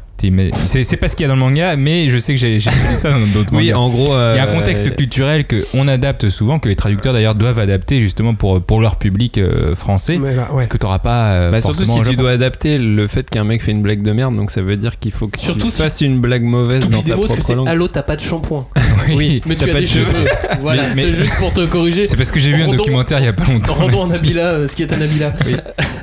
Moi, par exemple, il y a des, j'ai réussi à identifier des, des qui me faisaient plus rire que d'autres. Ça, c'est bien. Par exemple, euh, je prends euh, Fabien Vautrin, Ah, qui est traducteur chez, chez Kurokawa. Ah, il est fort. Euh, Sur Souliter, il était fort. Quand il est sur de l'humour, il me fait rire à tous les coups. Ah, Mais euh, chaque traducteur a, a ses, ses- ses- ses points forts, on va dire. Mm. Et il y en a qui sont hyper balèzes sur l'humour, enfin qui arrivent comme ça, qui ont le truc. Mais pour revenir sur Kid Hilux, ce que tu disais, euh, Ouais. il y a l'humour en soi, donc euh, qui repose sur des, des, des- des- des, sur la culture. De, l'environnement où il est pratiqué et tout, mais le manga dont tu parlais c'est particulier encore parce que ça, ça parle du manzai qui est de la comédie, le stand-up japonais qui Mm. se pratique en binôme euh, depuis euh, des, des- des- pas des millénaires mais presque, euh, qui est un type d'humour hyper codifié où euh, chacun des deux, t'as toujours un mec un qui fait le comme le bouffon, clown, un mec qui le euh, gifle l'Auguste et le. Voilà. Ouais, un peu dans ce genre. Exactement. Et euh, c'est hyper codifié. et donc, il y a des moments, un petit peu des passages obligés à chaque fois et tout. C'est une institution au Japon. Chaque année à la télé, tu as, le- le- le concours des- du meilleur duo de Manzai, le Manzai Grand Prix, tout ça, machin. C'est des trucs hyper drôles. Et euh, pour ne, ne rien gâter, enfin, originellement, je crois que ça vient du Kansai, enfin, voire d'Osaka. Et euh, donc les mecs parlent avec un accent coupé au couteau quoi. Quand t'arrives avec, ta- avec ton, ton, ton- ton diplôme de, de t'as pas appris le Kansai Ben. euh, c'est un défi aussi de, de, de- de- quand tu kiffes le Manzai. Quand tu le comprends et donc que tu le kiffes, c'est t'as quand même un petit level en japonais. C'est un bon indicateur de Ouais. ton niveau en japonais. Ta capacité rigoles, à mais tu kiffer fais pas ou semblant. non. Ouais. le- De toute façon, quand t'es capable de faire une blague dans une langue, en général, déjà, Ah, tu kiffes un peu c'est parce bon- que c'est t'es. bon Aussi, signe, le ouais, truc, ouais, ouais, ouais. il y a rêver dans la langue, faire une blague ouais. dans la langue Et comprendre les patois de la langue. Il va faire l'amour dans le Bon, Ça, c'est- euh, C'est le niveau. Ça euh, dépend du bruit que tu fais ou pas. Euh, en général, les mangas, c'est un niveau de langue soutenu. C'est du discours, c'est du quotidien. C'est, euh, enfin, on peut faire des généralités ou il y en a pas. Il y a le manga, c'est quelqu'un Bah, ça reste du dialogue quand même. C'est- C'est déjà, bah, c'est beaucoup d'oralité et c'est euh, pour une même bonne partie de la production euh, des, des récits qui sont ancrés dans un, dans un quotidien. Alors un quotidien qui peut être euh, parfaitement euh, réaliste, le nôtre, un quotidien qui peut être fantasmé, mais euh, il y a une manière de parler au quotidien qui est, qui est majoritaire dans le manga, oui. Donc, et qui est différent des- des- d'un, d'un roman de, de Murakami. Complètement. Ok. Mais qu'on retrouve dans des light novels, par exemple. Ouais, tout à fait. Euh, c'est euh, un parler oral que, ouais, bah, on parlait de ce que tu apprends, t'apprends pas à la fac, Euh, mais euh, le, le- quand tu arrives à. T'as as un diplôme de, de japonais de la fac, t'arrives au Japon, t'as mal, hein, parce que t'as l'impression que t'as perdu plusieurs années de ta vie, parce que tu ne comprends rien. Tu aurais juste dû aller au Japon tout de suite, tu en fait. comprends pas. Et Non, en mais fait, surtout parce quand que tu parles. le japonais que t'apprends, c'est pas celui qu'on parle. Ouais. C'est très littéraire. Alors euh, très rapidement, voilà, tu, tu te rends compte que les années que tu as passées à transpirer euh, sur l'apprentissage de la langue n'ont pas du tout été vaines parce que tu as, vraiment des bases et des bases hyper solides quand tu as suivi euh, Langzo sérieusement pendant 3, 4, 5 ans, tu es, calé, tu vois. Mais c'est pas des formations qui mettent l'accent, enfin en tout cas à mon époque, euh, sur l'oralité. Et quand tu arrives là-bas, tu as peur, hein. tu te dis, ah, mais est-ce que je sais pas, je me suis arrêté en Corée, je me suis trompé, je comprends rien, c'est pas du japonais, ce qui est- Mais par contre- mais par contre, tu peux lire. Mais- tu, tu peux Ouais, aller où peux tu lire, veux, tu peux. cool. Ouais, bah oui, c'est ça. Mais et très rapidement, bah tu, quand t'es en immersion, euh, moi je me rappelle hein, quelques jours de déprime, putain, je comprends rien. quand je parle, j'ai- 2005. j'ai- quand je parle, j'ai vraiment l'air d'un demeuré et tout. Et puis arrive le premier samedi soir, je me suis pris ma première cuite et là, Ouais. Bah, ça, c'est bien. Ouvrez ça, les ça, vannes, bien quoi. Ouvrez les vannes, genre bam, plus aucune inhibition. Et du coup, tu t'en fiches de faire des erreurs parce que ce qui peut te paralyser quand tu débarques, c'est de faire des Oui. erreurs en fait. Clairement. Et euh, une fois que tu n'as plus cette peur-là parce qu'elle est euh, dissoute dans les Mhm. vapeurs d'alcool, euh, bah, tu t'en fous, tu y vas et tu privilégies la communication en fait. C'est ça. Mais reste dans, reste dans ce passé. Et, euh, Robin, euh, vous voulez parler du, du métier de, de traducteur plus précisément Bah ouais, juste parler du métier. Donc imaginons quelqu'un qui nous écoute et qui voudrait un jour euh, devenir traducteur ou se lancer Arrête. dans la traduction Ne de fais manga. pas ça Bon, voilà les conseils qu'on va lui donner. Ne fais pas ça. euh, et donc partir sur ton cas personnel, déjà, qu'est-ce qui, toi, t'a donné envie euh, de te dire que t'allais déjà apprendre à parler le japonais Ah, je voulais te lire péter de thunes dans la et le vie. traduire. Euh, T'as réussi. ah Bravo. ouais, grave. On mange des chips France Prix. Ça va, c'est pas les pires. Et Ah, euh, donc pourquoi toi, toi euh, personnellement, pourquoi t'as eu envie d'apprendre cette langue-là, le japonais euh, J'en ai, ouais, parlé brièvement tout à l'heure en fait parce que j'étais j'avais commencé des études supérieures qui avaient rien à voir avec le japonais et qui me gonflaient un peu enfin qui étaient très très très théoriques en fait et ça, ça c'est pas que ça me, tant que ça me gonflait que ça m'inquiétait pour mon avenir professionnel de de, de, de, de pas apprendre d'avoir de- d'acquérir de, compétences euh, genre monnayables sur un marché de Mhm. l'emploi si tu veux et euh, je me suis dit une langue étrangère c'est cool quand même tu mets ça sur un CV ça sert à quelque chose Ouais. c'est euh, immédiatement euh, genre enfin c'est quantifiable ça existe tu vois et je me suis dit bah tant qu'à faire autant prendre une langue super super différente je me traînais l'allemand en LV2 comme beaucoup de gens depuis le collège et en 8 ans bah, je me rends compte que je connaissais pas mes déclinaisons Donc, au bout d'un moment il a fallu faire son deuil de, de l'allemand. C'est dommage. Mais euh, non mais nombreux à ça, je, le regrette tu vois. C'est le problème de l'enseignement de l'allemand en France peut-être je sais pas. Mais euh, voilà j'ai commencé japonais en fait euh, parce que chinois ça correspondait pas avec mes horaires de cours à la fac de mon autre fac. Et donc j'ai commencé japonais. Non mais aussi parce que ça m'intéressait parce que oui enfin je suis né à la fin des années 70 donc j'ai grandi avec les animés Club Dorothée et compagnie etc et puis j'ai été dans j'avais aussi une forme d'appétence pour euh, la culture japonaise euh, via mes parents enfin ma mère était grande lectrice de littérature japonaise traduite mais quand même de Mhm. littérature Ouais. japonaise donc elle me faisait lire des trucs et tout euh, que j'aimais pas Genre, mais non, mais il faisait Bah, forcément, des, à 10 ans, il faisait pas des, des bah, Mishima bizarres à Ball. 10 ans c'était compliqué tu vois genre, oh là là. et euh, par contre mon père qui fait était fan de western donc il était fan de- des films de Kurosawa parce que c'est un peu des, Bah oui. des, westerns aussi quelque part. Oui, Enfin, c'était un peu ça, et du coup j'étais initié bon, je pense comme beaucoup de gens on regardait ça à la téloche tu vois mais la télé- Mhm. on avait euh, en France la possibilité à la télé de voir des films japonais euh, sans problème mais c'est il y a des, des- beaucoup de choses je me rappelle petit qui m'ont interpellé dans ces films là alors c'est des, des, des pattes de réalisateurs mais aussi des, des, des choses propres à la culture culture-là, quoi, ouais, ouais. qui, qui m'ont intéressé. Et euh, voilà donc je suis quand même pas, pas avec tout ce faisceau de, de, de- d'influences un petit peu des trucs qui m'ont nourri euh, que je me suis dirigé vers l'apprentissage du japonais. J'ai commencé light hein, deux heures par, euh, par semaine pendant, pendant un an ou deux c'était une initiation pour voir si ça me plaisait vraiment si j'étais prêt à me, à me lancer à, à plein temps. Et puis ça a été le cas et puis, et puis voilà quoi. Et euh, après j'ai fait fait Langzhou je suis parti un, un an là-bas au Japon et quand je suis rentré il bah, fallait bien commencer à bosser euh, parce que c'est bien beau de multiplier les petits boulots au Japon tu bosses un mois tu gagnes un peu d'argent puis après tu vas tu vas te balader pendant un mois dans une région que tu connais pas tu Mhm. reviens tu bosses tout ça ça c'était super mais voilà T'es revenu en 2006, explosion du manga. bah, c'est- il y avait encore euh, beaucoup de. L'offre était supérieure à la demande ou l'inverse, je sais Après pas. 2006, Mais, c'est euh, quand même euh, plus ou moins presque le début, parce qu'en 2008, il y a eu le manga qui a été euh, consacré. euh, Il y a Nononba qui a gagné un prix à Angoulême. Et à partir de ce moment-là, ça, ça a décollé. Mais moi, j'ai lu ta biographie et il y a. il y a- il y a- Les- trois tables, Oui, j'espère. C'est une grosse biographie.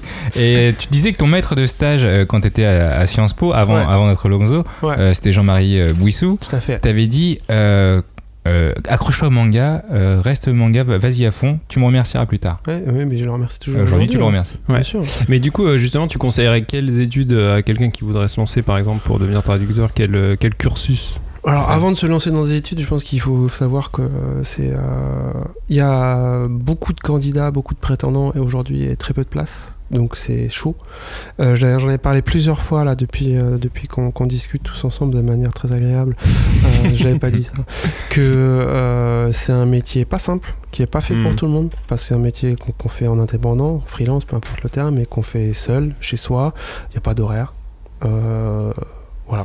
Donc Mais il n'y a euh, pas d'horaire dans le bon comme dans le mauvais sens. voilà. Ouais. Donc, euh, si tu as envie de travailler 20 heures par jour, bah, tu peux le faire. Enfin, pour peu que tu aies assez de commandes pour ça. Si tu as envie de travailler 4 heures par jour alors que tu as un bouquin à rendre le lendemain, tu peux le faire. Enfin, y a- tu vois, il n'y a pas de Mm. hiérarchie, de, de, de même de de sociabilité. Moi, une des raisons pour lesquelles en fait je suis entré à l'édito euh, d'une maison euh, d'édition, enfin de chez Casterman, c'était aussi parce que euh, la solitude du traducteur commençait à me peser. En fait, j'ai été, j'ai traducteur 100% du temps, enfin vraiment plein temps pendant deux ans avant d'entrer à l'édito chez Casterman. Et au bout des deux ans, enfin cette proposition qu'on a faite de rejoindre l'édito était vraiment salutaire pour moi parce que, enfin tu, moi je devenais un ours, tu vois. Ouais. Et euh, Et c'est pas, c'est, pas évident, je dirais, en fait, euh, comme vie, tout simplement, la vie de traducteur. Il y a déjà ça dont, dont il faut être conscient. Et euh, ça aussi, j'en ai parlé. Il y a peu de gens, je crois, qui font ça à plein temps, tout en en vivant correctement. Euh, c'est souvent une activité euh, parmi d'autres. Hein, on est de toute façon dans la génération des slashers. hein. Euh, je crois, je sais plus quelle étude disait que les gens qui naissent aujourd'hui exerceront plusieurs des dizaines de métiers dans leur existence euh, dorénavant. Donc voilà, donc ça, ça pue un problème, on va dire. Mais ça, c'est Euh, aussi parce qu'on donne plein de noms métiers, de noms de métiers différents aussi, ouais. à des métiers Ouais, qui se ressemblent. vrai, hein. c'est vrai, c'est vrai. En anglais souvent de préférence. Euh, C'est quand même beaucoup plus stylé. Non, bah oui, faut- faut- tu, veux- tu veux traduire, tu apprends la langue, donc tu vois, il y a, on a des très bonnes facs en France, euh, Mm. enfin à Paris. Je connais que celle de Paris, moi, euh, mais il y en a en, en- en- en région aussi. euh, Province, on dit, on dit en province. on a plein de, plein de- Non, c'est cool d'apprendre le japonais en français. Enfin, on a la possibilité de le faire et tout. Donc, euh, c'est cool, faut y aller. Non, puis Et- on a des vrais profs euh, japonais. Oui, déjà aussi. Ouais, Mm. euh, très compétents, très qualifiés, enfin passionnés aussi pour, ceux, pour ceux, ceux que la plupart. D'ailleurs, moi j'ai eu en pu prof euh, Ryoko Sekiguchi, Ouais, qui je crois a un travaillé sur Tarma et Romae. Bah, elle, j'ai- n'enseigne plus aujourd'hui. Bah non, mais du coup, moi euh, je l'ai connu quand elle enseignait. Et moi aussi, ça a été ma prof avant d'être ma co-traductrice. Mais c'est fait. On traduit Attends, ensemble. ta prof et maintenant t'es un petit peu son chef? Euh, non, on traduit ensemble. Alors, c'est moi, qui, Ouais, moi fixe la deadline. Ouais, c'est ça. euh, Donc t'es un même. peu le chef quand même. quoi. voilà. Et euh, non, non, c'est vrai. Elle, euh, bon, elle était pas prof à la base, elle est poète à la base, mais euh, C'est la même chose. Ouais. c'est vrai quelque part. Tu peux pas vivre de ça non plus, il faut faire d'autres trucs. Et euh, ouais, donc euh, moi je fais pas ça à plein temps. Je connais deux ou trois personnes qui font ça à plein temps, mais je- il me semble que c'est plus euh, l'exception. Ouais. Être traducteur à plein temps. Bah parce que c'est ça après ma question c'était comment tu peux en vivre ou comment Bah, mal. combien tu gagnes euh, mal, peu. déjà non Rien. rien, euh, disons euh, je sais pas euh, il- s'il y a un forfait euh, traduire un manga tu- ça rapporte combien par exemple? Un tome. Un tome de, Un manga. tome de manga. Alors je connais pas les prix des, des- des confrères et tout. Je pense qu'on peut mettre une moyenne à un manga, on va dire standard, pas trop compliqué, voire simple. Un shonen. Euh, attends, shonen, c'est pas, ça veut pas dire simplicité. Ouais. tout. C'est ça, c'est pas un shonen que- basique. Mais un, Non, si un tu veux man- simple, on dit non, un shonen. Pas Master Kitan, Sh- tu vois. Shonen ou seinen de base, il y a, ça se passe aujourd'hui, il n'y a pas trop de trucs techniques, historiques. oui euh, pas de recherche pas des masses de recherche à faire 1000 euros 1000 euros pour un tome Alors attends, Ou pour 1000 une euros. semaine 1000 À euros brut euh, ah non, mais oui, brut. Après, Ouais. euh, Oui, t'as voilà. l'URSSAF à payer, T'as- t'es t'as indépendant statut quoi. d'auteur, tout ça, t'es Eh ben, indépendant. un jour j'ai vu une feuille, c'était pas 1000 euros, c'était 800. Oui, bah peut-être que c'était un C'était manga hyper simple, c'est que c'est un éditeur qui paye moins bien, C'était un traducteur, euh, qui, un traducteur qui a moins bien su négocier, je sais pas. pas- Oui, après il y a aussi. Ah, il y a quand même une négociation euh, traducteur-éditeur. Bah, Aujourd'hui, moins, vu que pour euh, un- quand un éditeur recherche un traducteur, et il a une liste de. Il a un beau teint de traducteurs dispo sous le coude. Donc, euh, Hmm. oui, ils, sont, ils sont tous au même prix quoi. Et c'est plutôt l'éditeur qui est en position de fixer ses tarots. Mhm. Quoi. et alors ouais du coup donc toi Et euh, 1000 euros, bah, voilà, tu le fais euh, en un mois. Ouais. Tu gagnes pas bien ta vie. Oui, voilà, c'est tu le fais en deux jours et t'en fais 10 dans le mois, tu gagnes bien ta vie. Oui. Donc, euh, mais voilà. c'est après Ouais, mais après, c'est le deux jours deux jours, bossé 20 heures par deux jour jours, quelle est la euh, ouais, qualité, après, c'est ça, et- c'est c'est c'est un- une, Et une tout balance dépend de, de la quoi. manière dont on, dont se remplit ton cahier de commande, Mm, mm. tu vois. Mais, euh, et du coup a un réseau à se faire. Donc toi, toi tu, tu traduis et tu édites tes propres mangas ou tu co-traduis euh, Ouais, avec d'autres ouais, personnes. Mais ouais. alors, euh, imaginons un traducteur qui bosse avec un éditeur. Comment ça se passe la, la collaboration avec l'éditeur? Il y a des, j'imagine qu'il y a plein d'allers-retours. Y moi a- je vais, je vais parler que de la manière dont ça se passe chez Gasaman, c'est la seule que je connaisse, tu vois, en, en manga papier. Euh, ouais, moi on a un pool de traducteurs avec lesquels on travaille depuis plusieurs années, donc je connais euh, leur sensibilité, leurs points faibles, leurs points forts, leur goût beaucoup, Hum. Euh, parce que j'aime bien que moi mes traducteurs s'éclatent sur les mangas qu'ils traduisent, donc euh, Ouais, bah. au minimum. Je trouve que c'est euh, bah, c'est cool pour le traducteur ou la traductrice et c'est bien pour la trad au final en fait pour le pour son tra- pour la- le travail Pour le résultat, ouais. pour le résultat, voilà. Euh, alors ça, j'ai un peu le traducteur, ça veut pas dire que je, je travaille en cercle fermé, je rencontre euh, différentes, différentes occasions des gens qui me- ils sont traducteurs, qui proposent euh, traductrices, qui proposent leurs services. Mhm. Euh, voilà, parfois je lis euh, de moins en moins, mais c'est une des raisons principales pour lesquelles je continue à lire des mangas en français, c'est pour repérer des traducteurs en fait. Ah. Euh, non, mais sinon ça me casse les couilles. Je fais ça toute la journée, le soir je vais faire autre chose. quoi. Euh, voilà. Euh, donc ouais, je lis pas mal de choses chez mes aimables confrères pour voir qui traduit le talent quoi et comment. Euh, généralement, j'essaie de traduire, de lire en français des mangas que j'ai au préalablement lus en japonais. Et euh, parce que je me suis interrogé en tant qu'éditeur sur la pertinence de les publier chez, chez Castaran Mhm. ou tout simplement parce que ça m'intéresse, parce que je reste un gros lecteur de manga. Euh, mais plus en japonais pour le coup, parce que du coup ça permet de d'allier De- l'utile à l'agréable. Mais du coup, dire. après, tu leur fais passer un test tu- Bien sûr, toujours. Hyper dur. mais payé. Mais euh, Ah. ouais, parce que parce que toi en plus t'as la particularité de parler japonais, ce qui est pas le cas de tous les éditeurs. Alors, il me semble que ça devient, euh, c'est devenu la, la majorité hein, des euh, directeurs de collection, éditeurs, peu importe, mais des gens qui sont aux commandes d'une d'une collection manga qui, qui sont japonophones Mm. aujourd'hui. Si on fait le compte, euh, Si Mais ça a changé. Dernièrement, ça arrive en tout cas au moins à, À la moitié. à moitié La moitié. Mais du coup, ouais. euh, du coup, le fait que tu saches parler la langue, est-ce que euh, ça a pas une, une incidence sur la liberté que tu offres Bah, Après, ça, c'est Ah c'est oui, une question que j'avais euh, envie de poser. oui, c'est aussi, oui. est-ce que en tant que traducteur, des fois, tu travailles avec moi, beaucoup de liberté Est-ce que tu t'es frustré quelque part de pas pouvoir Non, Quand tu euh, travailles avec moi comme traducteur, tu n'as aucune liberté. non, mais euh, quand je propose euh, la traduction d'une série, d'un titre, euh, d'un manga à un traducteur, je vais commencer par euh, lui faire faire euh, ce qu'on appelle un test. Mais ouais, voici, disons un test. Quand même, c'est un traducteur qui bosse euh, avec moi pour la douzième fois. Je vais prendre ce que j'estime être le passage pivot central Mm. du tome. Ça veut pas dire forcément le plus difficile, c'est souvent le plus difficile. Mais c'est justement pour ça que ça m'intéresse. Ouais, bah. Est-ce qu'on a compris le manga de la même façon? Euh, euh, Comment tu vas le traduire? Est-ce que... Et je vais pas demander de le traduire comme moi je l'aurais traduit, sinon euh, voilà, je traduirais tout et puis, euh, puis ce serait pas bien parce que voilà, encore une fois, moi je propose les, les- les mangas à des traducteurs en fonction des, des affinités que je leur connais à ces traducteurs et de leur, leur- de leur qualité bien sûr. Mais il y a beaucoup voilà, de discussions sur la base de ce test une fois qu'il est fait. Tu as traduit euh, ce passage-là comme ça, tu as pris ce ton-là plus tôt, euh, moi j'aurais vu plus ça, euh, et beaucoup beaucoup de discussions euh, avant de commencer une série. Moi c'est une partie du boulot que j'adore en fait, euh, donc je la fais traîner pas mal. Euh, et Ah, mais, une fois. mais du coup, même si tu le connais, tu, tu, tu fais faire le test. Ah ouais, je casse les couilles. Ah ouais, Ah ouais. d'accord. Et euh, bon, après, quand on bosse depuis hyper longtemps et que on est, je propose un nouveau manga qui est dans un, dans un registre ou dans le champ d'une à peu près similaire d'un autre truc qu'il a traduit, on va plus vite, tu vois. Mm. Mais on se met quand même d'accord sur beaucoup de choses et j'essaye, dans la mesure du possible, de montrer disponible euh, au fil de la traduction quand il y a des questions, des trucs, des machins. Pas trop parce qu'il faut que ce soit l'œuvre du Mhm. traducteur et pas celle de quelqu'un d'autre, bien évidemment. Mais par exemple, on parlait de l'indexation. Quand je reçois euh, le fichier Word de la traduction, je le relis quoi, intégralement. Mm. Euh, mais cette fois, sans le texte japonais sous les yeux, c'est pour d'éventuelles coquilles, d'éventuels trucs, d'éventuels machins, pour faciliter le travail du lettreur. Là, on est plus dans le volet coordination du boulot. Mais ouais, beaucoup. Ah, Pour revenir à la traduction, grosse discussion préalable pour qu'on soit d'accord, traducteur et éditeur, sur l'esprit qu'on veut donner à la traduction, parce qu'il y a un même bouquin, tu le, tra- tu le fais traduire par différentes Mhm. personnes, tu le fais publier par différents éditeurs, ce sera parfois Bah pas le même oui, bouquin du tout. ouais. Euh, C'est un travail subjectif, ouais. donc, euh, que déjà le traducteur et l'éditeur soient d'accord, bah voilà, là on est bon, on peut y aller, et puis euh, et voilà. Et c'est, je pense, que c'est un travail euh, qui peut paraître euh, ingrat, qui fait peut-être perdre du temps, mais quand on s'engage sur une série de 10 tomes, et ben juste là, on, on est dans les clous pendant toute la série. Après ce travail préalable, euh, cette mise au point sur, euh, voilà, euh, lui il va parler comme ça, on est y a dans ce manga, il mélange parfois des passages d'humour, mais attention, c'est un humour qui parfois cache des trucs un peu tragiques. A des Quand on a un peu identifié un petit peu tout ce qui fait un petit peu la, la- la substance du, du manga et qu'on s'est mis d'accord, le traducteur et l'éditeur, sur la manière de traduire, bah après ça, ça roule tout seul, hein, tu vois. Mais c'est c'est devenu un art pour toi?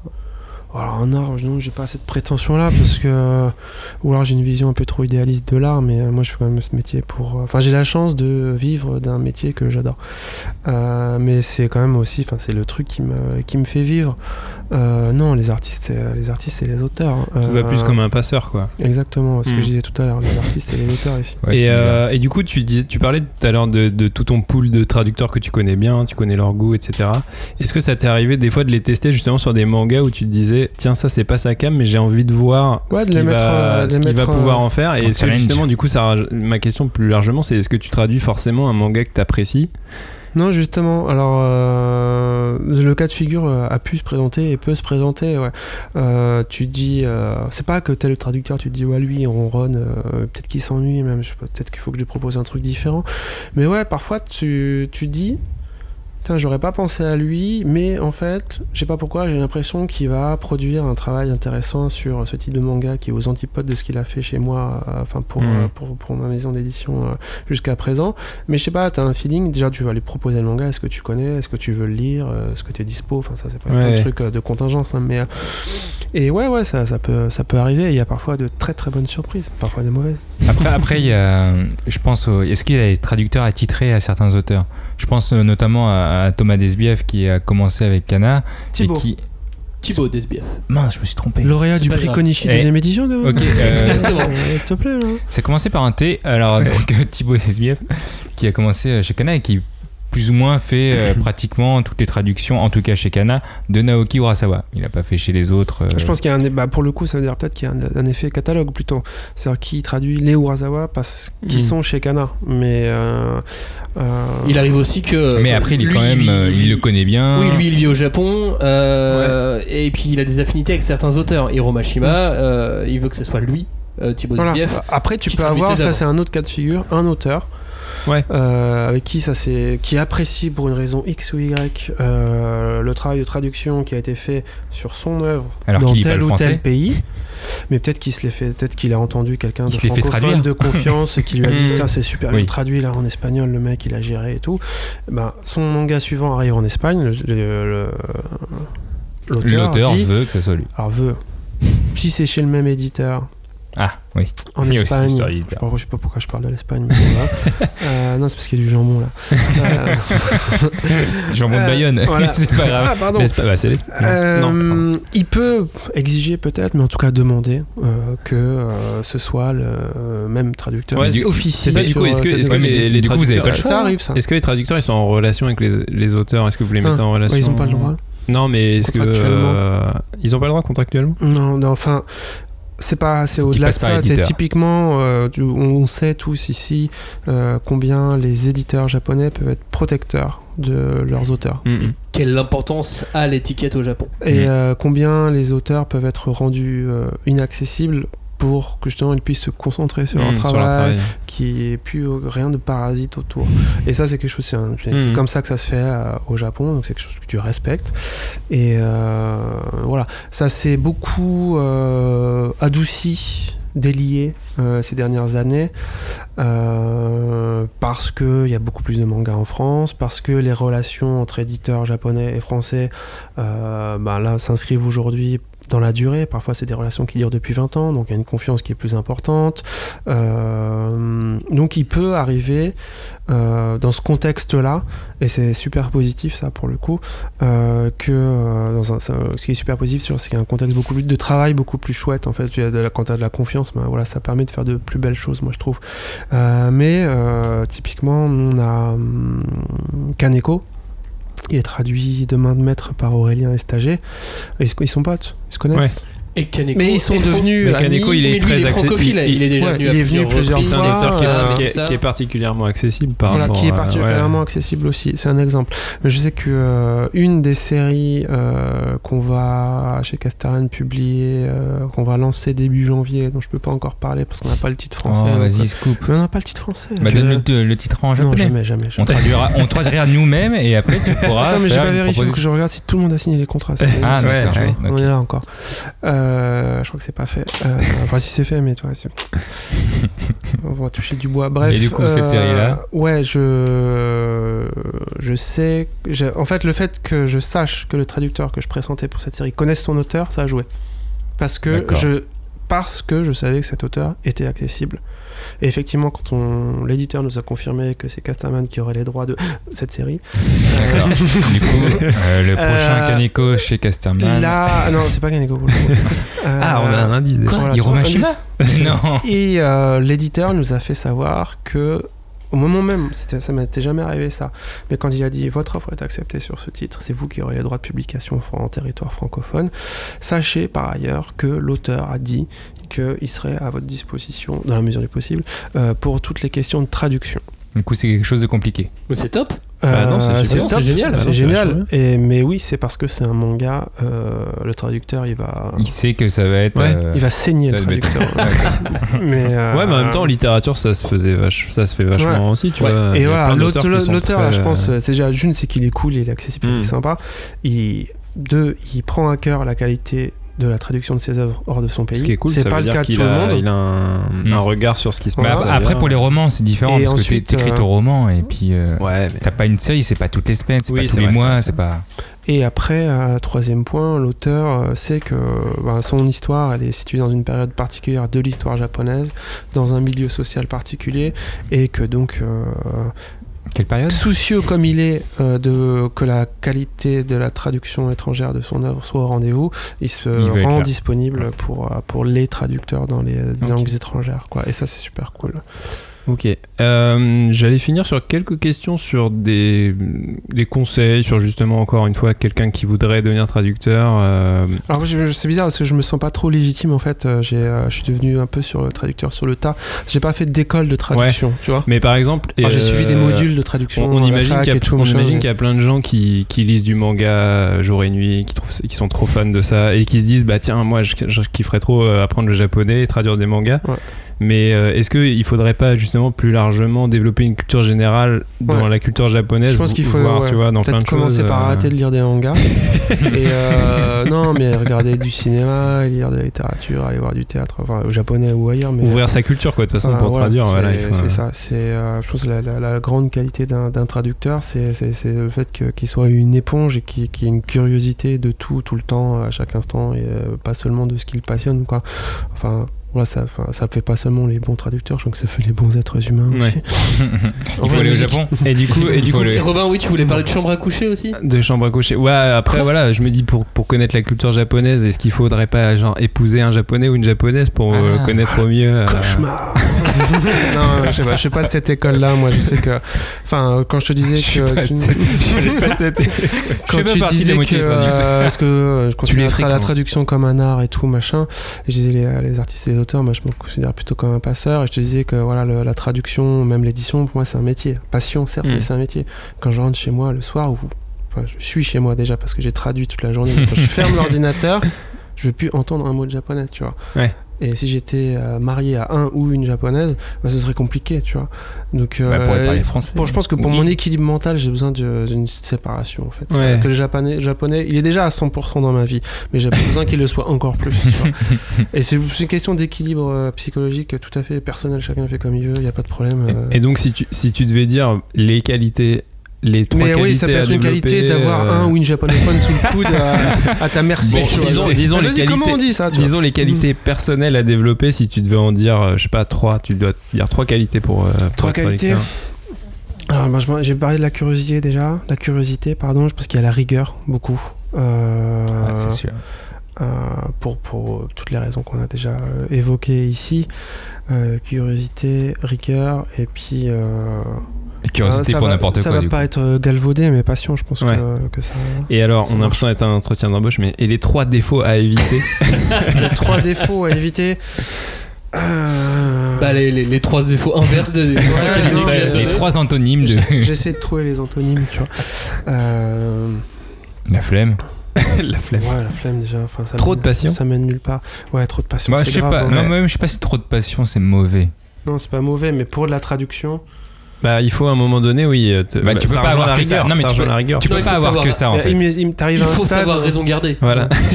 Si t'arrives à un stade où tu penses que tu sais mieux que l'auteur ce qu'il a voulu dire, bah, c'est Oui, un problème. C'est le problème. C'est le perfectionnisme, mais avec le respect de l'auteur, ce qu'a voulu transcrire l'auteur et pas travailler euh, pour, par exemple, euh, je sais pas moi, pour une communauté où les fans vont vous dire je veux ça, mais en fait, c'est pas ce que voulait l'auteur. Voilà. Et alors, finalement, la question de cette émission, celle que j'ai posée au début, est-ce que traduire, c'est trahir? Bien sûr. C'est une belle trahison. C'est- Voilà.